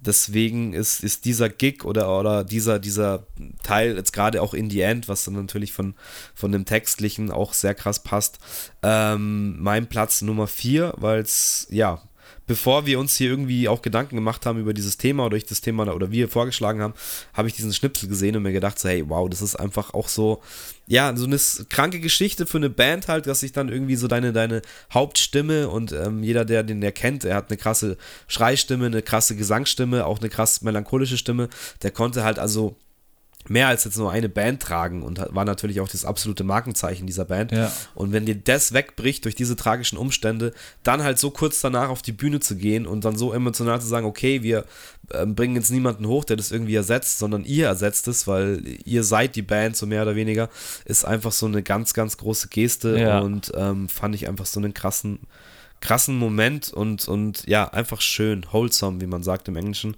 Ähm, deswegen von 2017, kurz nach Chesters Tod, in the End in der Hollywood Bowl von Linkin Park. Ja, abgefahren, dass sie dann auch einfach sagen, sie spielen das Konzert. Also ich glaube, viele Bands würden wahrscheinlich sagen, nee, ähm, machen wir jetzt halt nicht, macht ja keinen Sinn. Aber das ist cool. Und ja, ich glaube, sie haben extra ein Konzert gespielt, nachdem das bekannt wurde. Also das okay. war, glaube ich, so eine, so eine, so eine, wie so eine öffentliche Therapiesitzung. Wir müssen weitermachen, äh, um das zu verarbeiten. Ähm, und haben halt dann wie so ein, so ein, wie heißt denn, ähm, Benefit-Konzert quasi für in seinem Namen halt gespielt, sozusagen. Okay, fett. Ja, habe ich gar nichts davon gehört. Finde ich nice. Wir wollten ja eh auch mal drüber sprechen. Jetzt haben wir es endlich mal angefügt. Ich weiß jetzt nicht, ob wir so Linkin Park-Fans sind, dass wir mal einen kompletten Podcast drüber machen. Ähm, ich habe es auf jeden Fall gefeiert, immer, was die Jungs gemacht haben. Allein. Äh, ja, ich, ich auch. Also gerade, das war auch so, finde ich, gerade mit diesem MTV Viva-Hype in Deutschland ähm, kam halt dann auch dieses das Crawling, glaube ich, war die erste Single. Ja. Ähm, oder das ganze Hybrid Theory-Album, das erste. Also ich bin schon ähm, klar, mit Hip-Hop aufgewachsen, aber ich habe immer sehr viel Limp Bizkit und sehr viel Linkin Park im Hintergrund gehört. Ja. Und ähm, ja, weiß ich jetzt auch nicht, ob es eine ganze, man kann vielleicht mal aus dieser ganzen Ära, äh, aus drei, vier Bands vielleicht mal eine Folge ähm, Augencast machen. Hätte ich auch nichts dagegen. Aber gerade die ersten zwei Alben plus dann dieses Remix-Album, das habe ich sehr, sehr viel gehört. Ähm, die Entwicklung dieser Band ist ja dann auch sehr umstritten, weil es dann irgendwie auch sehr poppig geworden ist. Na, danach oder noch mit ihm? Ja, jetzt, nee, mit ihm, mit ihm auch noch lange Zeit. Ich meine, wenn du dich erinnerst an die Transformers-Filme, dann haben sie auch diesen, diesen Hit halt gehabt. Für die Transformers-Filme, das vergisst man immer dann ganz schnell. Ja. Aber ja, sie hatten dann schon auch viele Nummern, die halt poppig waren und auch vielleicht nicht mehr so zu dem Anfangssound gepasst haben, aber die trotzdem, finde ich, immer noch ähm, du hast immer noch so Splitter erkannt, so aus dieser Zeit und sie sind halt mit der Zeit irgendwie gegangen, haben sich weiterentwickelt, aber ich finde eben nicht zurückentwickelt und Mai, wie, wem will man es jetzt verwerfen, wenn er, wenn er sich vielleicht auch in eine poppige Richtung entwickelt oder also weißt du, wenn du, ja. wenn du dich natürlich so hinentwickelst und es ist ja immer in der Originalbesetzung geblieben, immer die gleichen, gleichen Leute, die miteinander halt groß geworden sind und wenn sich das dann homogen dahin entwickelt, dann ist es, finde ich, auch okay. Deswegen habe ich ihn das auch nie übel genommen. Ähm, und ich muss auch sagen, dass Mike Shinoda, also der Rapper, Danke, ja. der hat ja auch dieses, dieses Fort Minor Projekt gehabt, also das Solo-Album mit zwei anderen Rappern zusammen, habe ich auch sehr gefeiert und finde, ist auch ein Typ, der mit dieser ganzen Situation sehr reflektiert umgegangen ist, was da eben passiert ist.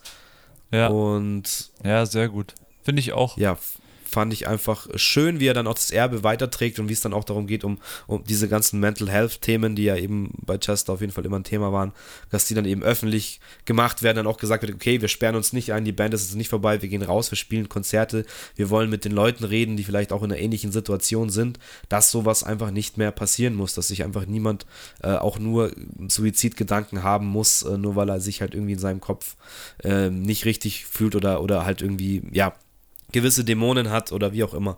Dass einfach dieses Mental Health-Thema halt auch ganz groß geschrieben wird und ja. Ja, ist einfach, wie gesagt, ein Gänsehautmoment. Ich finde, gerade aus dieser Ära, die, die Tracks sind halt einfach legendary und konnten einem Gänsehaut äh, drauf schaffen. Und gerade noch mit dem Wissen, dass du dann weißt, dass er da gerade quasi frisch gegangen ist ähm, und dann eben die Crowd auch zu sehen, wie die da eben den Part übernimmt, das ist einfach, ist einfach krass. Ja, ich finde schön, dass du auch, ähm, also beziehungsweise was ich noch ansprechen möchte, ist, ähm, ist auf jeden Fall die Collabo, die die Jungs auch noch gemacht haben mit dem guten Jay-Z, wo auch Mike Shinoda wirklich gezeigt hat, dass er popmäßig was drauf hat, weil er hat diese, diesen Merch, diese, diesen Zusammen, äh, ja, wie soll man, diese Zusammenfindung zwischen wirklich krassem Rapper Jay-Z und dem seine Beat, Beats, die er liebt, ähm, hat er so geil zusammengebracht. Ähm, ja, man, also alleine Nump Encore ist ja einer von dieser, dieser Fusion-Tracks, ja. ähm, wie geil es halt zusammenpasst und auch die, also Mike ist auch ein krasser Producer gewesen oder ist immer noch auch ein krasser Musikproduzent ähm, und die, also das gehört zu haben, dass man sagt, okay, der Track und der Track, das passt ganz gut zusammen, ähm, dann den Beat eben auch noch anzupassen. Ja und der Jay-Z-Part äh, quasi auf dem Linkin Park Beat, das ist ja, also, das, das, klingt so aus einem Guss einfach, dass du einfach denkst, das ist, das ist zusammen halt irgendwie auch entstanden sogar. Also, das ist, ist es ist krass, ja. ja. Nee, aber Anchor ist ja so entstanden und Nump ist so entstanden, unabhängig voneinander. Ja. Und dann das gehört zu haben und das beatmäßig auch so zu vereinen, dass der Jay-Z-Part da so krass drauf passt, dass du nicht mehr hörst, also, oder es klingt nicht so, als wäre es fremd vom Original. So. Also, also es klingt fast so, als wäre das darauf geschrieben, so sogar. Ja, Mann. Ja, richtig Weiß nice. Nicht, ob es rüberkommt, was ich sagen will. Nee, nee, es kommt auf jeden Fall rüber. Ähm, ja, Linkin Park, ähm, finde ich nice. Dein Platz 4, sehr gut. Gefällt mir gut. Ähm, ich mache mal weiter mit Platz 3. Äh, eigentlich könnte es auch mein Platz 1 sein, weil Platz 2 und 1 ist bei mir auf jeden Fall was, was ich leider nicht live, also schon einen davon habe ich schon live gesehen, aber nicht live vor Ort. Ähm, ich habe äh, auf Platz 3 ein altes, ich glaube, weiß nicht genau wann es war, ich glaube 2002 oder 2003. Es gab in München in der Muffertalle immer legendäre Hip-Hop-Jams zu der Zeit, immer einmal im Jahr, große Jams, wo wirklich alle am Start waren. Also ähm, ja, verschiedenste, vor allem Deutsch-Rap, Deutsch-Hip-Hop äh, waren ja da auch noch immer, äh, gingen ja auch immer zusammen. Da war es, früher war es nicht so, dass dann irgendwie Einzelkonzerte waren und dann wurde irgendwie ein Support-Rapper mitgenommen, der vielleicht vor der Band noch gespielt hat, so wie es vielleicht heutzutage ist, sondern es gab einfach diese Jams, da hat man sich getroffen, da wurde draußen gemalt, ähm, also gesprüht und ähm, ja, einfach jegliche Art von Hip-Hop wurde zelebriert im Club, im Mufferthallen Club, wer schon mal in der Mufferthalle war, da ist ja auf der rechten Seite ist der Club, das Ampere gab es damals noch nicht. Ähm, in dem Club ist immer schon DJ-Action gewesen, haben DJs aufgelegt, vielleicht auch ein bisschen Leute gebreakt und in der Halle ging halt dann einfach, gingen die fetten Auftritte und äh, ich habe damals ähm, Eminem live gesehen ähm, zu seiner Slim Shady EP. Einer meiner Stories, die ich immer wieder erzähle, ähm, warum ich auch Eminem absolut liebe. Ich meine, ich hatte ihn davor natürlich schon äh, lieb gehabt. Äh, die Slim Shady EP, sein erstes Album, ist natürlich legendär. Ich habe vorhin LP. LP, habe ich EP gesagt? Ja, genau. Es ist ein, ja, ein, zweimal. Ein, es ist ein Langplayer, Entschuldigung, es hat, glaube ich, 13 bis 13 bis, es gibt eine Langversion, glaube ich, bis 20 Tracks oder so. Ich habe vorhin auch nochmal reingehört ähm, und mir ist echt einfach ein Song so hart. Es war, glaube ich, der letzte Song, den er gespielt hat an dem Abend. Also war natürlich alles krass, aber ein Song ist mir so krass hängen geblieben. Lass mich raten. Was? Welcher? Ist das Role, Role Model? Ja, richtig. Role Model ist es. Es ist Role Model, weil den hat er als letztes gespielt und den hatte ich immer auf dem Album nicht so präsent, weil man hat natürlich. Äh, Echt krass. Einer meiner Favorite Eminem Tracks schon immer. Was heißt schon immer, ist sein erstes Album. Aber krass, dass es der ist auch für dich heftig. Der live, einfach, der war live so krass. Der, ja, also, ja. es waren zwei. Der Still Don't Give a Fuck ist, ist krass ja. gewesen live. Der hat so krass angetrieben. Und ähm, ja, ich weiß nicht, also was, was mich da so geflasht hat, ist einfach diese Präsenz von Eminem, einfach diesen, diesen Druck und man sagt ja auch als, für die Rapper, die live rappen, es ist ja nochmal was anderes irgendwie, wenn du irgendwie im Studio vor Mike stehst oder wenn du live rappst, da musst du ja schon nochmal irgendwie ein bisschen auch zeigen, was du kannst und Eminem war wirklich ganz weit vorne. Ich habe natürlich jetzt auch nicht so krass viele, doch zu der Zeit schon viele Ami-Rapper gesehen, aber ich, zum Beispiel, ich habe nie 50 Cent live gesehen. Also ich habe nie die, also Dr. Dre auch nie live, aber Eminem war für mich wirklich einfach special und äh, ich muss immer mich dran erinnern, ähm, auf der Bühne wurde dann auf der rechten Seite so, äh, die Mufferthalle ist ja recht hoch, wurde so ein Muffertal hohen Hallenhöhe, wurde ein großer Pilz aufgeblasen. Und das ist immer so das, warum ich mich so krass dran erinnere. Weißt du, so, so, so nicht so Hüpfburg, so Hüpfburg-mäßig wurde dann so ein Pilz aufgeblasen. Und es hat natürlich mächtig gepasst, so auf seine Mushroom-Songs. War nice. Eminem Live, Special auf jeden Fall für mich. Ja, zu der Zeit vor allem ähm, konnte ja noch keiner ahnen, wie, wie krass das dann auch mit den nächsten zwei Alben halt Stimmt, ja. weitergeht. Stimmt. Ja. Ähm, zu der Zeit war das wahrscheinlich eh eher so der Underground-Shit. Mhm, ähm, naja, für uns nicht. Also für uns war das ja, schon gut, gut, gut. Ist, man konnte es schon erahnen, so klar, weißer Rapper ähm, von Dre gesigned, My Name is und so weiter, auch auf dem Album. Ähm, aber das erste Album, ja, es war schon, war schon crazy. Muss ja auch dann so 99 2000er gewesen sein, oder? Naja, ich bin mir nicht mehr ganz sicher. Ähm, ich habe nochmal nachgeschaut, Marshall Mathers EP kam irgendwie so 2002, die äh, Slim Shady war 99. Also es müsste ja, irgendwo genau. dazwischen drin gewesen sein und wahrscheinlich, also für uns war der Hype auf jeden Fall extrem real ähm, und der war schon Gott zu der Zeit auf jeden Fall. Also Eminem hat einfach so krass dieses äh, Hi, my name is äh, ist ja einfach auch krass durch die Decke gegangen. Ich meine, das hat er schon, der hat ja schon bei der Slim Shady EP alle Rekorde gebrochen. Und alles, was danach kam, hat das Ganze nur noch größer gemacht. Das war einfach krank irgendwie. Ja, krass, dass, dann, dass sie den gekriegt haben überhaupt. Da, weil es ist ja gut, ich habe ja. das Gefühl, es kommt jetzt, kommt jetzt so wieder so ein bisschen zurück, dieser Trend, dass sie halt dann ähm, Booking-Agenturen haben, die halt dann, ähm, wen habe ich jetzt letztens gesehen? Scheiße, wie heißt er denn auch? Ähm, ähm, der von den, von den Lux, äh, von den Lux, der auch mit Kanye viel gemacht hat, äh, Diet Coke. Ähm, ähm, ähm, äh, ich weiß, äh, Pusha T. Ja, Dankeschön. Ähm, den habe ich jetzt gesehen, der war letztes Jahr, glaube ich, für, für so fünf Konzerte und ähm, wer noch, waren so einige, die halt für so vier, fünf Konzerte, und wo du wirklich merkst, die Booking-Agenturen sammeln halt dann, schauen halt, ist der Bedarf da, ähm, lassen, machen dann auch wirklich so ein Jahr lang Werbung halt für, für die Konzerte ähm, und die spielen halt dann so kleinere Gigs wieder. Und das finde ich aber eigentlich ganz cool, dass dann auch mal eine Chance hast, halt so einen Pusher T dann vielleicht in, war dann im Backstage oder ich will jetzt nichts Falsches sagen, aber auch so, so einer kleineren Location halt, ähm, wo du dann auch sagst, okay, der macht dann eine kleine Welttournee und, und gibt sich dann so die Special Interest äh, Leute und bedient dann halt auch mal den deutschen Markt, so was ja, was jetzt mit Eminem und so eine Zeit, also ganz lange, der ist dann vielleicht mal für, für Berlin, Frankfurt rübergekommen ja, oder Hamburg, Frankfurt. Ähm, und das war es dann wieder für 15 Jahre oder so.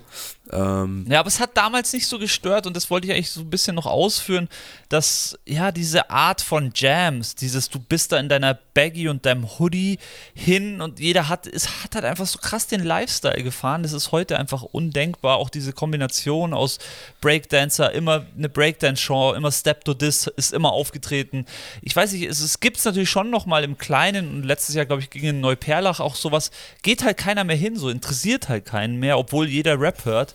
Es ist, hat sich irgendwie, es ist so ein bisschen alles, ist, dieser Hip-Hop ist so ein bisschen im Sand verlaufen, habe ich so ein bisschen. Es ist Gefühl. alles halt Mainstream geworden. Es ist halt alles jetzt big. Wir sind wieder, wie vorher auch schon, wir sind bei Arenen. Ähm, du musst eine Arena ausverkaufen, wenn du da schon mal dich rüber bewegst, gerade jetzt als Ami-Rapper. Also wer macht es denn schon noch, also diese kleinen Venues? Deswegen ist mir das halt immer wieder jetzt aufgefallen und ähm, ich, ich habe schon das Gefühl, dass so gerade für diesen Oldschool-Ding jetzt gerade auch ähm, Oldschool, Goldschool, keine Ahnung, gibt es jetzt auch Old, irgendwie Old wieder but einen, Gold oder was ist das? Ja, gibt es doch jetzt eine Reihe, wo Ja, ja. Kim und, und Ding oder Naja, keine aber Ahnung, das ist ja gesehen? auch wieder- Nas, Nas und Nee, Wu-Tang sind nee zusammen aber das ist nicht das, was ich meine. Das ist ja so im Club und dann nehmen die mal das Mic und rappen über ihre. Das ist ja heutzutage alles nee, so. Nee, das ist jetzt, verstehst du jetzt aber falsch. Das sind schon Festivals, die auf diesen Oldschool-Vibe ähm, gemacht werden. Ich habe das Gefühl, dass es schon äh, öfters wieder solche Veranstaltungen gibt, aber dass es irgendwie keine Früchte trägt oder dass es nur noch für eine Generation jetzt 30 plus gedacht ist, dann auch eher in kleineren Venues, äh, erschließt sich mir schon auch, macht auch irgendwie Sinn, weil Ja. die ganzen Kids geben sich das natürlich nicht. Aber ich habe das Gefühl, dass es schon also es versuchen einfach wieder Veranstalter sowas zu etablieren. Ob es Stimmt. jetzt fruchtet, keine Ahnung. Stimmt, hast Aber ich habe das Gefühl, dass ich jetzt öfters sowas wieder mitgekriegt habe. Ja, da muss ich dran Ähm. erinnern an das Munich Skills letztes Jahr. Da war ja das Who is Who des Münchner Raps am Start, auch wenn das jetzt nicht wirklich, äh, sage ich mal, jetzt hier die krassesten Jungs sind. Äh, es waren schon ein paar coole dabei. Aber ähm, ähm, ja, hat man sich halt so getroffen. Es war ganz cool, aber es war auch ein bisschen awkward. Also man hat sich so ein bisschen, ich glaube, viele haben sich nicht so wohl in ihrer Haut gefühlt, weil sie es halt schon ewig nicht mehr gemacht haben, so dass sie sich halt mit ihrem, das ist ja dann oft auch in München so, mit ihrem Feind getroffen haben, so gefühlt. So, weißt du, ich meine, wie es dann halt oft ist. So, es ist eher mehr Neid am Start. Und ich glaube, wenn sowas öfters wäre, also wenn dieses Munich Skills vielleicht so zweimal im Jahr wäre und man wirklich sich dann Ja. immer trifft, dann äh, wird sich das tatsächlich Ja, auflockern. Merkst halt auch, dass jeder irgendwie Einzelkämpfer geworden ist. Ja, das ja, hat voll. natürlich jetzt auch was mit Corona zu tun und äh, jeder ist Eigenbrüder geworden, jeder haut seinen Scheiß online irgendwie raus. Ja, Ähm, voll. es gibt, gibt halt keine richtige Community mehr, wo du halt irgendwie sagst, da ist so ein, so ein Kreis an Leuten, so wie es auch früher in der Glocke halt immer war. So. Ja, Mann. War halt auch immer, auch wenn man jetzt als, als Brucker-Crew da hingekommen ist, war es trotzdem irgendwie so ein bisschen Homecoming und mitten in München, aber es war immer noch so ein, ein Dunstkreis, sage ich mal, der auch irgendwie gefühlt sich gegenseitig halt supportet hat. Ähm, und das ist alles so ein bisschen, ja, finde ich, äh, schwieriger geworden. Naja, gut, also Glocke kann ich ein bisschen schon dafür sprechen. Ist immer noch so, kann man immer noch gerne hingehen. Ja, aber gibt es jetzt noch? Ja, ja, gibt es noch und kann, wird man auch gern gesehen.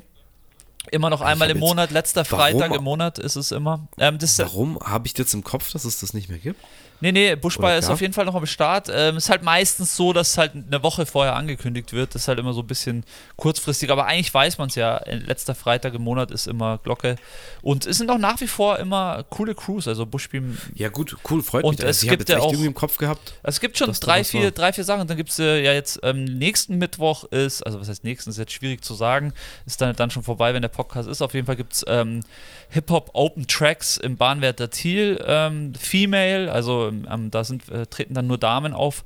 Und im Miller Club ist eben die Weltuntergang Crew, äh, macht da auch stetig äh, eben die Jungs, von, von denen ich vorhin gesprochen habe, äh, die aus diesem Kollision raus entstanden sind, der gute Leo Lex, die machen da regelmäßig auch Events und treten auf und haben buchen auch äh, andere Rapper. Also es geht schon was. Ähm, das ist nicht gar so. Vielleicht sind wir einfach nur weniger am Start. Das kann natürlich auch sein. Aber diese großen Hip-Hop-Jams gibt es halt so in meinen Augen nicht mehr, wo dann wirklich jeder Bereich des Hip-Hop da ist. Okay, genug darüber geredet. Lass uns weitermachen, Harry. Gut, mein Platz Nummer drei ist, ähm, ja, eigentlich wieder eine tragische Geschichte, ähm, aber umso, wie sie jetzt mit diesem Auftritt dann versöhnt wurde, auch irgendwie wieder eine schöne Geschichte. Ähm, ich möchte über die Foo Fighters sprechen. Oh. Um, wie vielleicht einige mitbekommen haben, ist, so, kriege ich es jetzt noch zusammen, das war letztes Jahr, glaube ich. Glaube ich sogar Anfang, Anfang 22, irgendwelche. Hängt es euch jetzt nicht drauf an, äh, auf wo das, äh, wann das genau war, ist auch wurscht. Auf jeden Fall haben sie ihren Drummer, den großartigen Tyler Hawkins, verloren Ja, Mann. ähm, der in einem Hotelzimmer in Kolumbien einfach tot aufgefunden wurde, zwischen irgendwie zwei Konzerten oder wie auch immer. Ähm, und ja, weiß jetzt nicht, wie viele sich mit dieser Band so beschäftigt haben, aber Dave Grohl, denke ich, sagt jedem halt Ja, irgendwas. und, legendär. Also Foo Fighters, Bau.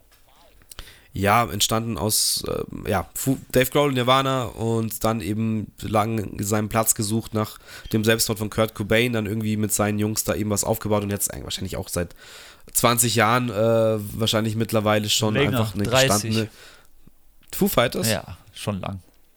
Das ist schon so lange. Ich habe es jetzt auch nicht mehr im Kopf. Ist ja egal.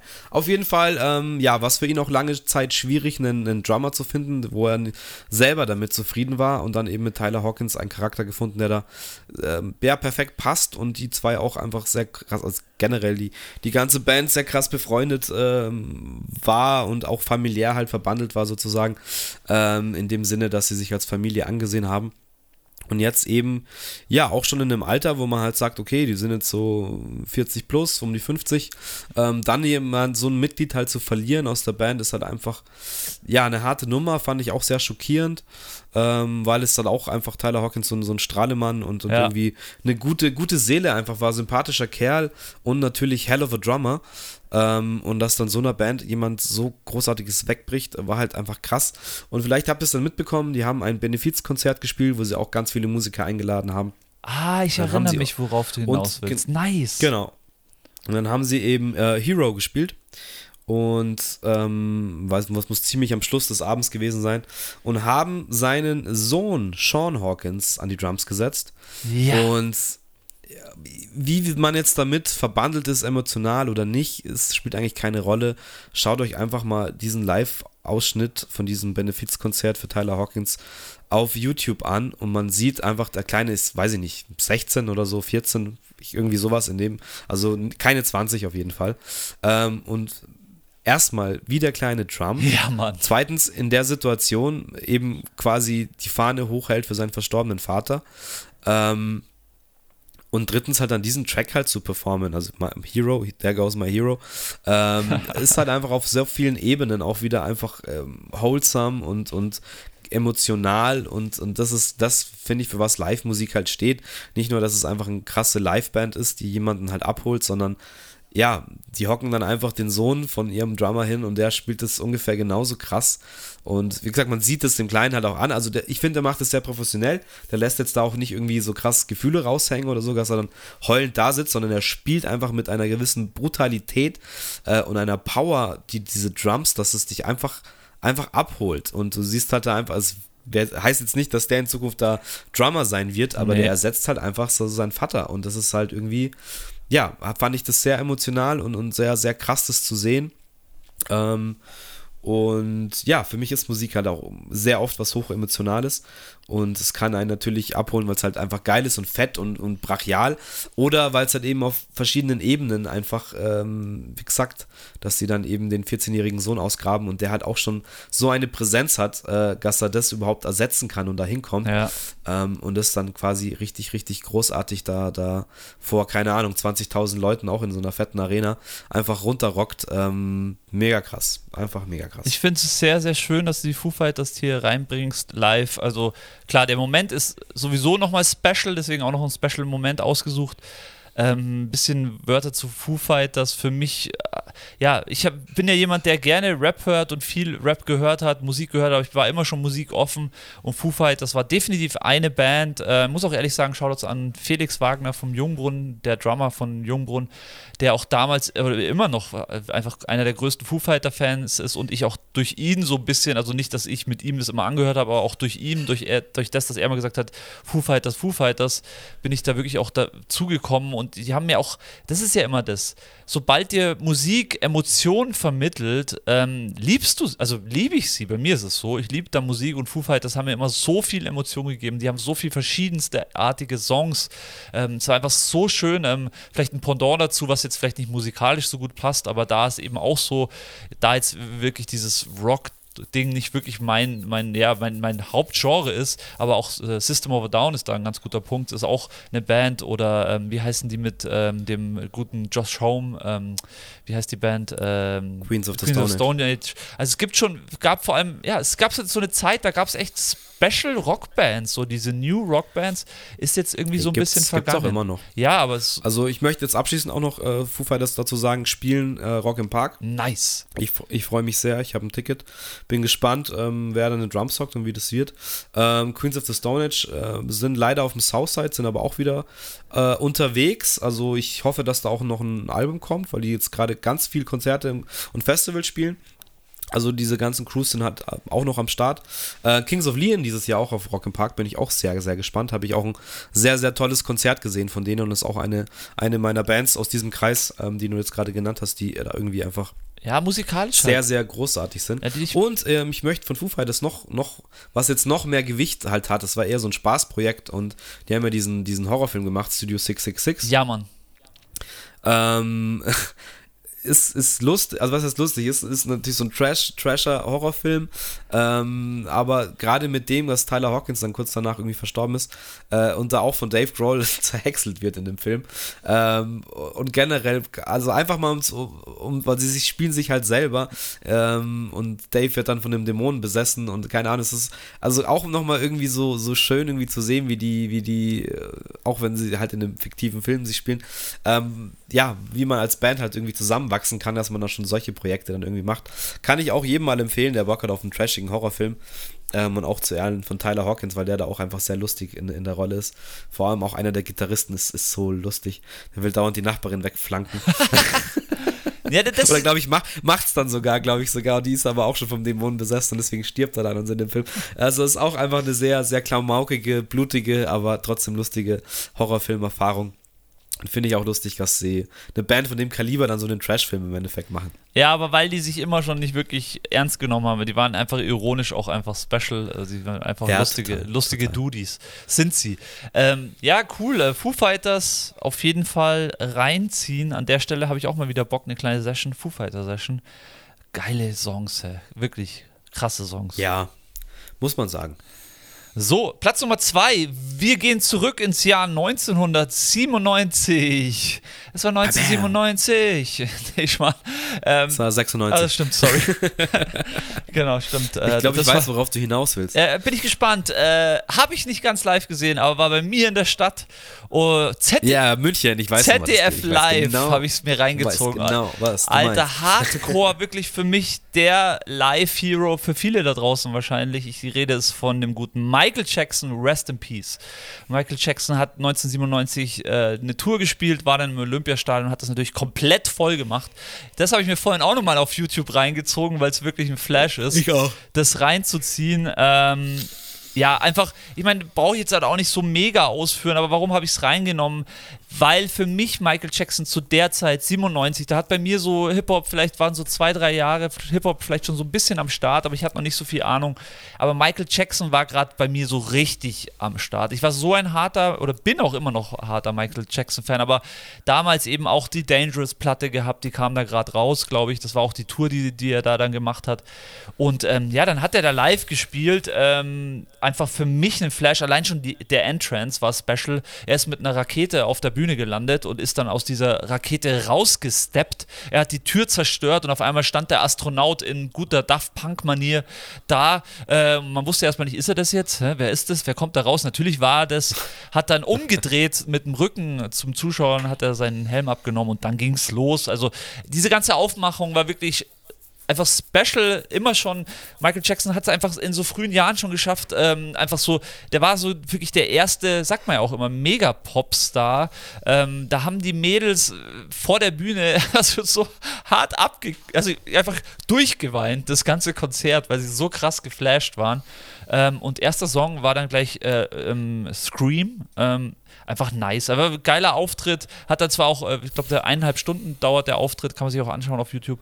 Ähm, hat er auch dann gegen Ende oder in der Mitte drin auch seine alten ähm, Jackson 5 Songs auch gespielt. Und da hört man dann ein bisschen, was da so stimmmäßig auch ging, so nach einer halben, dreiviertel Stunde äh, Live-Auftritt. Ähm, hört man dann auch, dass er dann auch nicht so perfekt alles gesungen hat, aber es ist auch wieder irgendwie nice.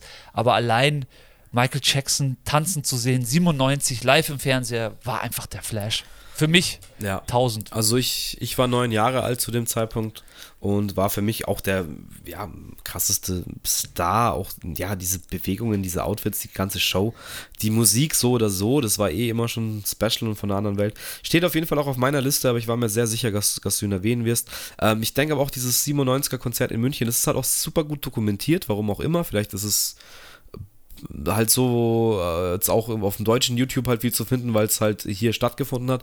Do Aber deutsche YouTube? Leg, leg, Wie meinst du Ja, das? ich meine, klar, wir, durch IP-Adresse, äh, weiß er ja, wenn ich jetzt Michael Jackson live angebe, dann kommen halt sehr viele Ausschnitte von diesem Münchner Konzert. Ja, das, das so meine ich das halt quasi. Ja, Mann. Dass da sehr viele Suchanfragen eben da dann landen bei dem Konzert. War auch das erste, was ich gefunden habe. Deswegen auch irgendwie absolut legendary und ähm, ja, natürlich ähm, mit der Kulisse Olympiastadion.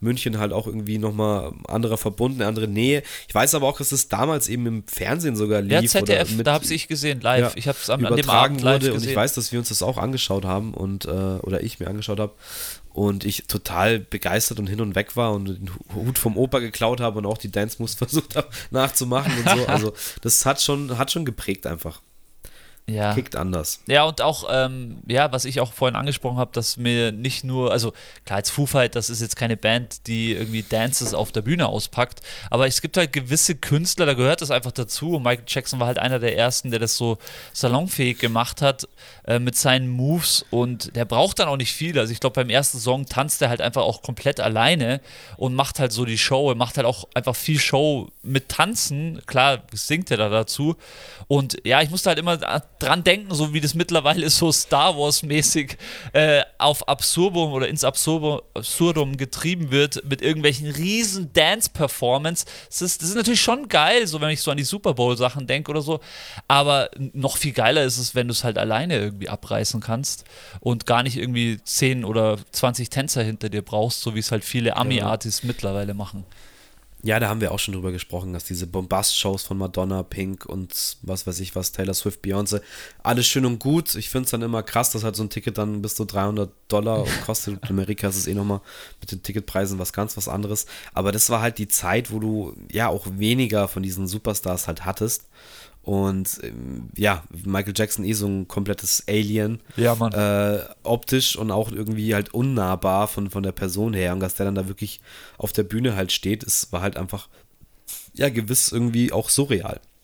Ja, Mann. Aber ja, einer der ersten großkalibrigen Stars, äh, wie gesagt, äh, muss man heute auch ein bisschen, bisschen kritisch sehen, absolut zu Recht auch äh, für Sachen, die da im Hintergrund passiert sind. Aber ich finde auch einfach musikalisch und von diesem Status, den er damals halt hatte, ist es einfach was, was ganz Besonderes. Und da trenne ich einfach äh, den Künstler von seinem Werk und diese ganze Performance- und Live-Geschichten, die haben mich nachhaltig geprägt. Ähm, und wie gesagt, ich stand dann auch da mit Hut und habe versucht, die Moves nachzumachen. Das war schon einfach, ah, war schon einfach was Besonderes. Ja, sehr schön. Genau, Michael Jackson auf der 2 bei mir. Ja, dann schauen wir mal, was da noch kommt.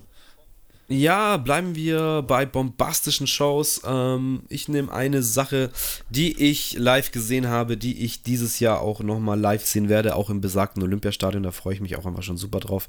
Ähm, da ist es jetzt auch, ähm, lassen wir die Musik oder, oder die Charaktere, die dahinter stehen, einfach für sich sein. Es spielt auch so gesehen keine Rolle, ob man das mag oder nicht. Mir geht es jetzt einfach nur darum, ich habe es auch schon öfters erwähnt hier im Podcast, ja, was ist eine bombastische Show?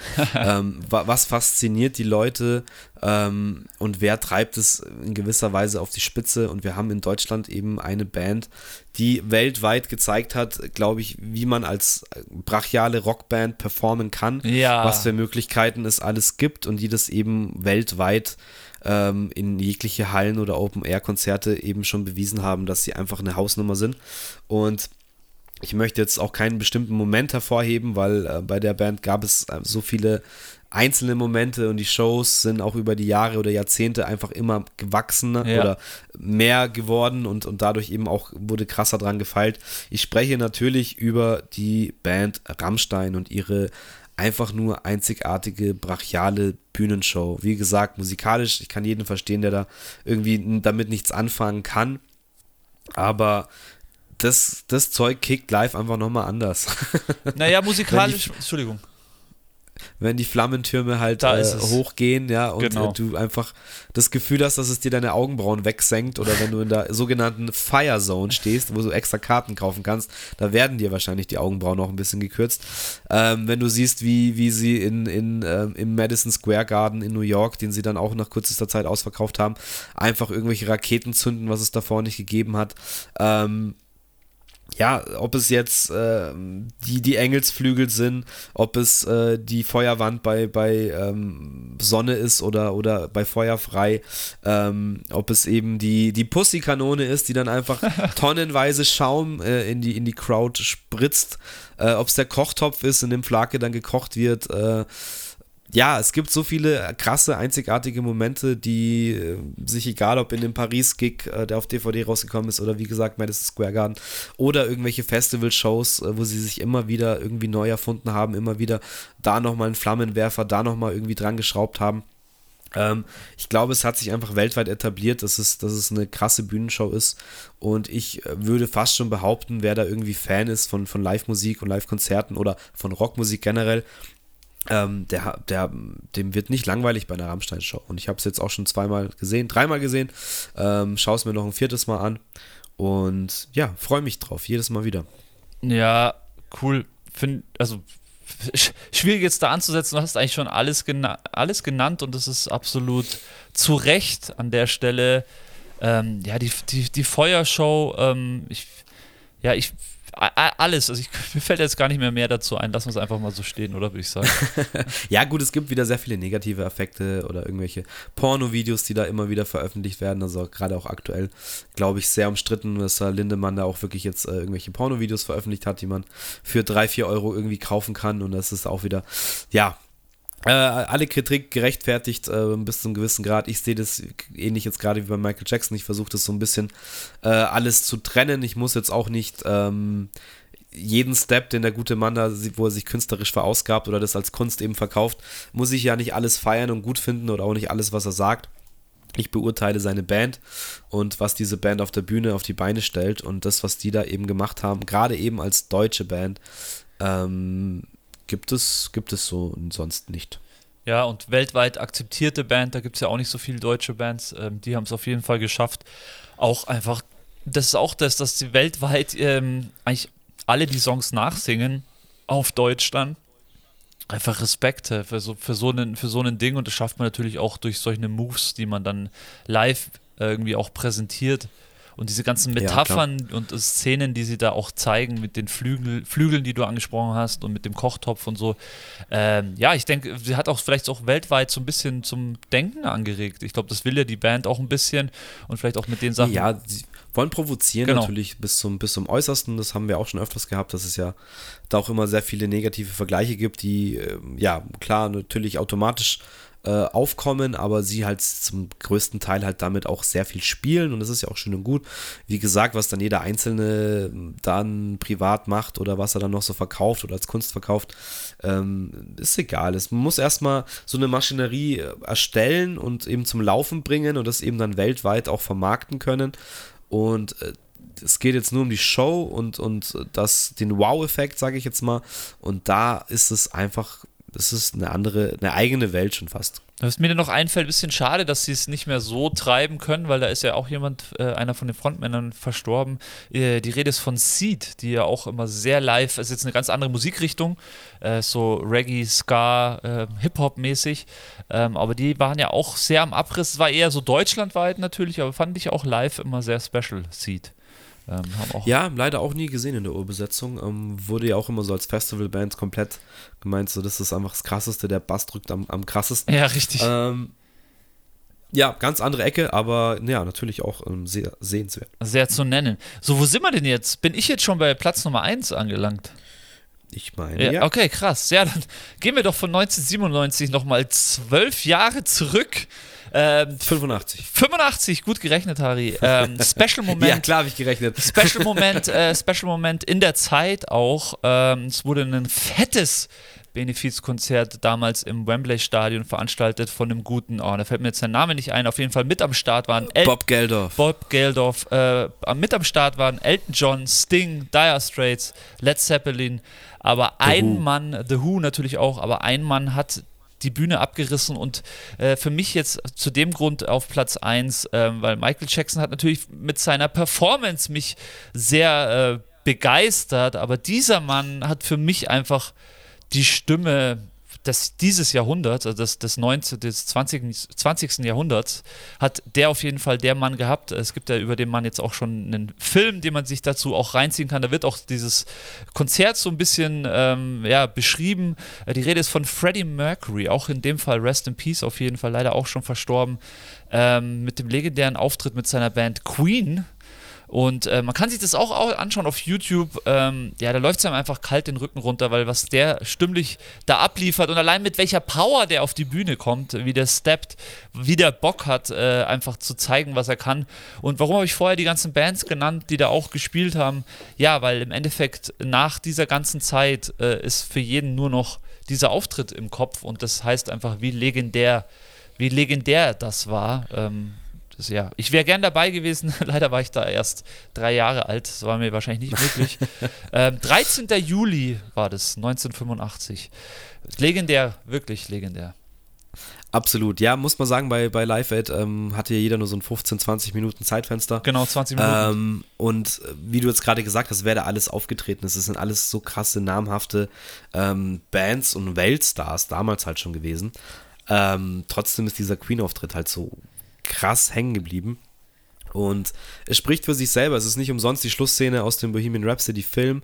Ähm, es ist einfach wir haben schon öfters auch über diese, dieses, diesen Konzert, also es kann es ja kein Konzert nennen, es ist ja einfach nur ein, eine kurze Performance mehr. Oder weniger. Ja. spielen ja auch nur vier, vier, fünf Tracks, aber mei, wenn du Queen bist und äh, Radio Gaga und äh, äh, Bohemian Rhapsody und äh, We Are the Champions spielen kannst und äh, was weiß ich, was sie noch Hammer, Hammer Ja, wie fängt er an? Er äh, fängt mit dem Song Mama an und am Klavier solo. Also es ist einfach nur krass. Also es ist alles einfach so ein Flash. Ja. Ja, und es ist ja auch die legendäre Szene, wo die Crowd dann eben bei Bohemian Rhapsody komplett mitsingt. Und äh, es sind Gänsehautmomente, es sind, glaube ich, auch Momente, die bestimmt haben, so hat ein Konzert oder ein legendäres ja. äh, Rockkonzert abzulaufen, so, so musst du performen. Es hat einfach Maßstäbe gesetzt oder Maßstäbe verrückt, kann man auch so sagen. Ähm, und für mich auch einer dieser krassesten Performer jemals. Ähm, ja, auch Voices. Also das ist ja auch so. Ja, ja, das stimmt alles. Das ist einfach die Präsenz, wie du sagst, allein wie er auf die Bühne kommt, wie er sich an dieses äh, äh, Klavier hockt, allein diese Dad-Up-Szene, äh, ja, wo stimmt. er mit der Crowd halt kurz spielt. Ja. Das, das, ist alles so, so krass ähm, aus einem Guss und hat so eine Magie. Du bist einfach verzaubert, wenn, wenn dieser Mensch auf die Bühne kommt und für dich performt. Und ähm, du kannst nicht anders als da, da einfach wegschmelzen und dich da komplett fallen lassen und du merkst, wie dieses komplette Wembley-Stadion, was ja auch, keine Ahnung, wo, wo 60. keiner 60, 70.000 ja. Leute reinpassen oder wie viele das sind, ähm, wie die es komplett einfach mitgehen und ja, das ist eine der krassesten Szenen der Musikgeschichte. Ja, das, das, steht, das steht für mich auch, wenn wir jetzt hier bei einem, sind ja hier fünf Lieblings, unsere fünf Lieblingsauftritte und das ist für mich einfach das A und O. Ein ja, Top-Artist ist einfach jemand, der zu jeder Zeit sich komplett im Griff hat und die Menge mitreißen kann. Und da auch immer Grüße an den guten Michi Hahn, der das ja auch immer so unglaublich geschafft hat. Es gibt halt einfach so Charakter, die sind für die Bühne gemacht. Das mag man, es, es sagt sich immer so leicht, aber ich habe es wirklich erfahren. Es ist einfach wirklich so. Und auch hier bei so jemand wie Freddie Mercury, den ich natürlich nie selber äh, persönlich kennengelernt habe, aber ich kann es mir sehr gut vorstellen, dass der auch sehr zurückgezogen normal gelebt hat. Aber sobald er auf die Bühne gegangen ist, ist der komplett ja, explodiert. Komplett ausgewechselt und ähm, ja, wie du sagst, es gibt einfach Leute, die, die, die nehmen dann einen Raum ein, die nehmen eine Halle ein, die nehmen so ein Stadion einfach ein, weil sie eine gewisse Präsenz und Aura einfach auch haben. Ähm, und ja, der Michi hat mit Sicherheit in gewissen Teilen auch so eine Fähigkeit, eine Faszination, die ihm umgibt, sobald er auf der Bühne steht. Ähm, und ja, die Leute, die das vorgemacht haben, sind äh, unter anderem Freddie Mercury auf jeden Fall. Absolut, ja. Platz Nummer 1. Steht auch auf meiner Liste und zu Recht auf deiner Nummer 1. Ähm, ich wollte nur nicht wie, wie immer dann auch äh, das, äh, das hervorheben, deswegen habe ich noch was anderes rausgesucht, was. Ähm, wäre wär das auch deine Eins gewesen, heißt es? Bitte? Wär, wäre das auch deine Eins gewesen? Also vom, vom Aspekt her, was ist einer der krassesten musikalischen Live-Momente, wäre das sicherlich meine Nummer eins. Okay, ja. nice. Aber ich habe auf jeden Fall, ähm, bedeutet mir halt diese Szene sehr viel und ich wusste aber auch, dass es, äh, dass du mit Sicherheit die irgendwo nennen wirst und ich wollte es halt dann auch, wie gesagt, ich habe ein paar mehr Sachen aufgeschrieben, Also ich, ähm, ich hatte Michael Jackson auch aufgeschrieben, 97 Live München, aber ich wusste schon, dass, dass du das wahrscheinlich machen wirst, deswegen habe ich es hab offen gehalten. Ja, ich, aber ich habe eine Sache, die ich eben extra jetzt auf meine Nummer 1 getan habe. Ja, sehr gut. Irgendwas wollte ich jetzt noch dazu sagen, aber jetzt fällt es mir nicht ein. Ja. Nee, mach weiter. Okay, und zwar ähm, Coachella, Kalifornien. Oh. oh. Es ist warm. Coachella ist auch, geht bald wieder los. Ich glaube, morgen, glaube ich sogar. Ähm, wir sind im Jahr 2006. 2006 Coachella? Uh, keine Ahnung. Okay. Ein Gerücht, ein Gerücht steht im Raum. Ein Gerücht steht im Raum. Äh, Tupac ein lebt. Gerücht steht im Tupac Raum. lebt. Nein, Tupac lebt nicht. ähm, ein Gerücht geht auf dem Coachella um, dass eine ganz bekannte, ein ganz bekanntes Elektro-Duo angeblich oh. äh, den, den Gig des Jahrtausends spielen wird. Und wahrscheinlich haben sie es getan. Ähm, die Pyramide öffnet sich. Oh ja. Und zwei, zwei Roboterköpfe ähm, fangen an äh, aufzulegen oder ein Live-Set zu spielen oder wie, wie soll Geil, dass das dein Platz 1 ist, weil das, äh, ist, das ist, ja eine ganz andere Musikrichtung, die man jetzt gar nicht so auf, auf, auf dem ersten Platz. Ja, nice, taugt mir. Sehr gut. Ja, also meine Liebe zu Daft Punk ist ja. Da ist es, da droppt das. Unsere Liebe zu Daft Punk ist ja auch über den Podcast schon, schon oft äh, genannt worden. Wir haben eine eigene Folge gemacht über die. Da wurde auch schon über diesen legendären Auftritt gesprochen.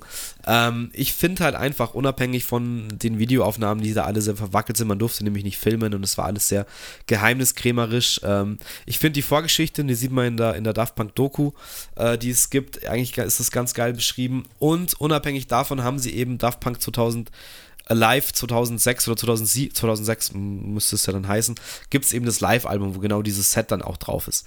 Äh, und an und für sich finde ich halt einfach das eins der best zusammengeschusterten Live-Sets aus dem Elektrobereich ever. Ja, Unabhängig davon ist es halt Daft Punk und es ist nicht nur elektromäßig äh, geil, sondern es ist generell musikalisch eins der geilsten zusammengezimmerten Sets, ja. In dem Fall ist es halt einfach Elektro und ja, finde ich, ist eh unabhängig immer von allem. Ja. Ähm, es ist einfach ein rundes Set, was irgendwie eine Stunde 20 geht oder Stunde 15. Von vorne bis hinten einfach perfekt aufeinander abgestimmt. Ähm, wie halt die, die Emotion, was heißt emotional, aber wie halt die, die Kurve der, der, des Abgehfaktors halt geht, von, von gemächlich, mal gewissen Pausen, dann wieder komplett voll auf die Fresse. Ähm, und ja, diese ganze, ganze ähm, Ding, dass die halt auch ihren Vorschuss vom Label sich haben komplett auszahlen lassen oder noch mehr gefordert haben, das aber alles dann komplett in diesen Gig reingesteckt haben, damit dann letztendlich aber auch so ihre ganze Omnipräsenz und dieses Mysteriöse und die, die Roboterköpfe und so weiter, das alles halt dann perfekt vermarktet haben und immer wieder, das haben sie in der Karriere auch immer wieder gemacht, alles auf eine Karte zu setzen und wäre das eben gefloppt, dann wäre die ganze Karriere vorbei gewesen und dann wäre es danach vorbei einfach mit Daft Punk, aber sie haben es immer wieder geschafft, dadurch sich halt noch eine Stufe höher zu setzen, noch eine Stufe höher. Dass eben sofort alle, die das gesehen haben, und es gibt eben Interviews auch in dieser Doku, die da vor Ort waren. Also ich glaube, am Ende der Doku steht das auch im, im Mittelpunkt, dass dieser, dieser, dieses Live-Set halt dann alles so einfach weggesprengt hat. Und Leute, die dabei waren, sagen immer noch, es war unglaublich, was für eine, für eine Spannung da in der Luft war, weil äh, es ging nur Gerüchte um und es hat sich auf diesem Festival wie so ein Lauffeuer verbreitet, dass angeblich Daft Punk da spielen und es durften da aber dann nur 6000 Leute rein, es waren aber 15.000 drin, ähm, weil es dann auch in einem Zelt war anscheinend irgendwie so und, und, und es muss so ganz, ganz weird und eine, eine, du musst gewusst haben, wenn du da dabei bist und es ging los also auch von der Anlage her haben sie gemeint, die müssen, haben da nochmal extra aufgetrumpft. Es hat sich anders angehört als alles andere, was da gespielt hat. Es hat einfach noch mehr geknallt und jeder, der da war, wusste, das ist ein Moment der Musikgeschichte. Es ist ein ganz besonderer Moment, den kann man, so, warst du nicht dabei, warst du nicht dabei, so im Endeffekt. Und äh, ich glaube, so diese Magie spürt man eben, wenn man dieses Live-Set hört, und die, auf diesem Live 2006 Album merkt man das eben, oder ich glaube, es ist 2007 ich bin mir nicht ganz sicher. Ähm, ist auch wurscht. Bin mir jetzt auch nicht ganz sicher, ob das wirklich das, das Live-Set von der Live-CD, dann vom Coachella Festival, ich weiß nicht ganz genau, aber es ist dasselbe Set halt auf jeden Fall. Ja, Mann. Und es ist einfach, ja, für mich faszinierend, weil ich die Musik faszinierend finde. Ich finde diese Charaktere einfach abgefahren.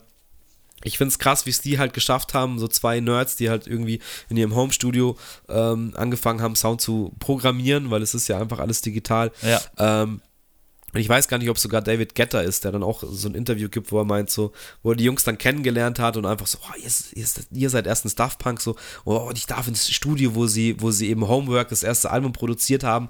Und dann äh, geht er da rein und dann war halt so, hey, so wie das klingt, das muss, die müssen Equipment haben und keine Ahnung, es muss alles so krass sein. Dann kommt er dahin in so ein ranzliges Home-Studio, wo eben dann nur billige Rekorder und alles mögliche, und er schaut die dann so an, damit habt ihr Homework gemacht? So, ja. Und wo er dann auch so einfach gemeint hat, so krass, da habe ich gecheckt, das sind einfach auch nur normale Dudes, die einfach nur so krass talentiert waren, die aus auch keine krass anderen Mittel hatten, sondern einfach das Beste immer aus allem rausgeholt haben und einfach mit ihrem Talent und ihrer, ihrer ja, Art und Weise, Sachen zu samplen und zu, zu resamplen, ähm, halt einfach immer schon ja, ganz anders waren und einfach vielleicht auch besser oder der Zeit voraus. Und das ist einfach eine Sache, die mich an denen fasziniert. Und ich liebe einfach generell dieses, dieses ähm, Pyramidensymbol, mit, die, die dann oben aufgeht und diese ganze LED-Beleuchtung, wo die ganzen Rahmen der Pyramide des Dreiecks dann irgendwie ausgeleuchtet sind. Und oben schauen diese zwei Roboterköpfe raus, ähm, die da oben dann auch wirklich dieses Set eben steuern und spielen. Und ähm, ja, fasziniert mich einfach. Und finde ich, ist musikalisch, haben wir viel zu verdanken, diesem französischen Duo. Absolut, ja, sehr schön. Daft Punk, äh, wo, äh, off, äh, was würde ich sagen, einfach die, die, ja, in dem Bereich die Greats, die, die Großen ähm, und ja, lustig einfach auch, dass wir Elektromusik so ähm, am Ende so ein bisschen haben. Passt, finde ich, ganz gut auch zu unserem Werdegang, weil wir immer gerne elektronische Musik gehört haben. Ähm, damals hieß es ja noch Techno, mittlerweile ist ja der Überbegriff eigentlich Elektro. Ähm, ja, French, French House gab. In dem Fall, ja die haben French House gemacht, richtig. Ähm, aber ich finde es schön, weil ähm, das spiegelt auch so ein bisschen ja, unser, unser Musikverständnis wieder. Also wir hören schon auch Rock und hören auch Elektro sehr gerne, ähm, wenn es da coole Sachen gibt. Und jetzt ist halt auch so ein bisschen ähm, mein Punkt an euch da draußen. Ähm, das sind jetzt natürlich unsere fünf Live-Momente ähm, für uns. Ähm, ich bin mir ganz sicher, jeder von euch da draußen hat seine eigenen Live-Momente und hätte da bestimmt fünf eigene Live-Momente auch aufbringen können. Deswegen schreibt uns die gerne, wenn ihr Bock habt. Ähm, mich würde es auf jeden Fall interessieren. Ich finde es immer super interessant ähm, und da kann man sich auch so ein bisschen den Horizont erweitern. Für mich jetzt hier auch diese Coachella-Nummer. Ich weiß, ich kann mich dran erinnern. Ich bin jetzt froh, dass du nicht, ähm, wie heißt der gute Travis Scott genannt hast. das war nicht Travis, das war ein egal, wie auch immer. Ähm, genau, ich finde es sehr cool und erweitert den Horizont. In dem Fall ähm, werde ich mir auf jeden Fall nochmal reinziehen. Du hast es auf jeden Fall schon mal an, erwähnt mit äh, Daft Punk äh, bei Coachella. Und was ich mir auf jeden Fall auch reinziehen werde, ist die Daft Punk Doku, wenn ich die noch irgendwo finde. Da habe ich auch Bock drauf. Also die war ganz lange auf Netflix. Ich weiß nicht, ob ah, sie okay. noch da ist. Ähm, Check ich aus. Ansonsten musst, musst du sie dir wahrscheinlich kaufen, so wie ich die Jungs kenne. Ja, was ich auch nochmal kurz erwähnen wollte, weil ich wollte auch den Hip-Hop halt nicht so unter den Tisch fallen lassen. Habe ich jetzt aber ein bisschen. Stimmt. Ja. Aber ich wollte ähm, 2016 äh, The Weekend auf Victoria's Secret der Modenschau. Oh, Special Moment, ja. ja. Da hat er, hat er, hat er Starboy ähm, performt, während die Models dann alle vorbeilaufen an ihm und jeden, jeder gefühlt auf dem Arsch haut oder, glot, oder glotzt. und 2011 gibt es ja auch den ganz bekannten, ähm, wo Kanye und Jay-Z ihren Endpunkt in, äh, Paris. in Paris performt ja. haben, auch auf der Victoria's Secret. Hilton. Also sind vielleicht so Sachen, wo, wo Hip-Hop auch nochmal rausgestochen hat, ähm, die man erwähnen muss ich wollte euch noch ans Herz legen, auf jeden Fall, weil es auch einfach legendäre Momente sind und teilweise auch ein bisschen skurrile Momente. Den guten Elton John, was der so gerade in den 80er Jahren oh, in ja. Amerika für Live-Shows gespielt hat, in abgefahrenen Kostümen, ähm, auch aus dem aus dem Central Park gibt es da, glaube ich, ein ne, ganz krasses, krasses Konzert. Und was ich auch noch mal für jeden, der einfach mal Special-Auftritt sehen möchte, und da gibt es auch ganz viel Story und Historie dazu, ist der legendäre Prince in Minnesota auf der Half, Half, ähm, äh, Super Bowl Halftime Show. Oh ja. Ähm, wo er dann unter anderem Purple Rain bei strömendem Regen ähm, so einfach, Gott, Gott hat ein Zeichen gesetzt, heißt es dann auch oft. Ähm, das sind auch alles so Momente, die, die für mich jetzt noch auf der Liste oder in der näheren Auswahl standen. Ähm, und die ich nicht unter den Tisch fallen lassen muss. Aber wie der Rodisch schon gesagt hat, es gibt so viele Momente und wir freuen uns, äh, wenn ihr auch einfach mal Feedback da lässt, uns vielleicht auch nochmal Sachen in Erinnerung ruft, die, die wir jetzt äh, nicht vergessen haben, aber ähm, ja, uns halt nochmal noch in unsere Timeline, in unsere Gedächtnis-Timeline reinspülst. Ja, sehr Würden gut. wir uns auch freuen, wenn das eine oder andere noch kommt. Hatte ich mir noch hier fürs Ende aufgeschrieben, ähm, so, äh, wir könnten noch, äh, hätten noch drüber reden können, über die Super Bowl Halftime Performances. Aber ich glaube, das ist was für, für ein anderes Mal. Für mich ist auf jeden Fall, muss ich immer wieder sagen, ähm, auch wenn es gerade so präsent ist, gab ja schon viele, auch Michael Jackson ist ja beim Super Bowl auch aufgetreten, aber auf jeden Fall diese Dre Halftime Show ist für mich jetzt schon so ein bisschen geblieben irgendwie. Fand ich jetzt. Ja, total. Ich wollte so die eigentlich auch nochmal erwähnen. Ähm also Dre, Eminem, für Hip-Hop. wer war alles dabei? 50 Cent, Snoop Mary J. Blige. Mary J. Blige. Ja, war schon und special. Kendrick, Kendrick. Kendrick natürlich auch, war schon. Also jetzt war halt für Hip-Hop und Kalifornien oder, oder die, West Coast halt, ähm, West Coast Hip-Hop, glaube ich, ganz wichtig. Ähm, war, ist jetzt halt noch nicht so lange her, deswegen, aber ja, absolut, die ist auf jeden Fall geblieben, würde ich auch sagen. Also, ja, jetzt dieses Jahr hatten wir Rihanna, war auch, war auch okay. Ähm, das Jahr davor, glaube ich, war Justin Timberlake, dann davor war The Weeknd. Ähm, oder andersrum, ich weiß nicht mehr genau in welcher Reihenfolge. Ähm, Timberlake? Nee. Justin Timberlake hat auch eine gemacht, das weiß ich aber jetzt nicht, welche das war. Ich glaube, vor Dre war Weekend und davor war Timberlake. Irgendwie so und dann gibt es auch noch Beyoncé und wie heißt die gute Waka Waka, äh, Shakira. ja, aber waren, Pink war ja auch noch, Lady Gaga war auch noch. Wo war denn da Timberlake? Justin Timberlake hat auf jeden Fall auch eine gemacht. Ich weiß jetzt nicht, welche das war. Also ich, für mich jetzt in der letzten Jahre, äh, dadurch, dass da auch so viele dann auf der, bei der Performance dabei waren, auf jeden Fall die Dr. Dre Nummer, aber natürlich ist es für mich auch special, weil ich halt Dr. Dre liebe. Ähm, naja, wobei Weekend liebe ich auch. Naja, wie auch immer, lass uns mal dahingestellt. War, war was anderes auf jeden Fall. War was anderes. lass uns mal dahingestellt. Ich ja, fand es sehr nice wieder mal. Fünf Lieblings, wenn ihr, nochmal, wenn ihr Ideen habt zu fünf Lieblings, über was wir mal sprechen könntet, schreibt uns gerne, meldet euch. Und ja, in diesem Sinne, hast du noch was, Harry? Nö, ich werde mich jetzt hinhauen, ich werde meinen Schnupfen, meine Mittelohrentzündung ähm, fertig auskurieren die nächsten zwei Tage. Ähm, ansonsten wünsche ich euch da draußen, bleibt gesund. Es ist äh, wieder, keine Ahnung, was da draußen abgeht. Ähm, listen to music. Ja, Mann, richtig. Zock, zockt gute Games, schaut gute Serien, gute Filme ähm, und habt euch lieb. Ja, genau. Habt euch lieb. Bis bald, ihr Lieben. Ciao. Ciao.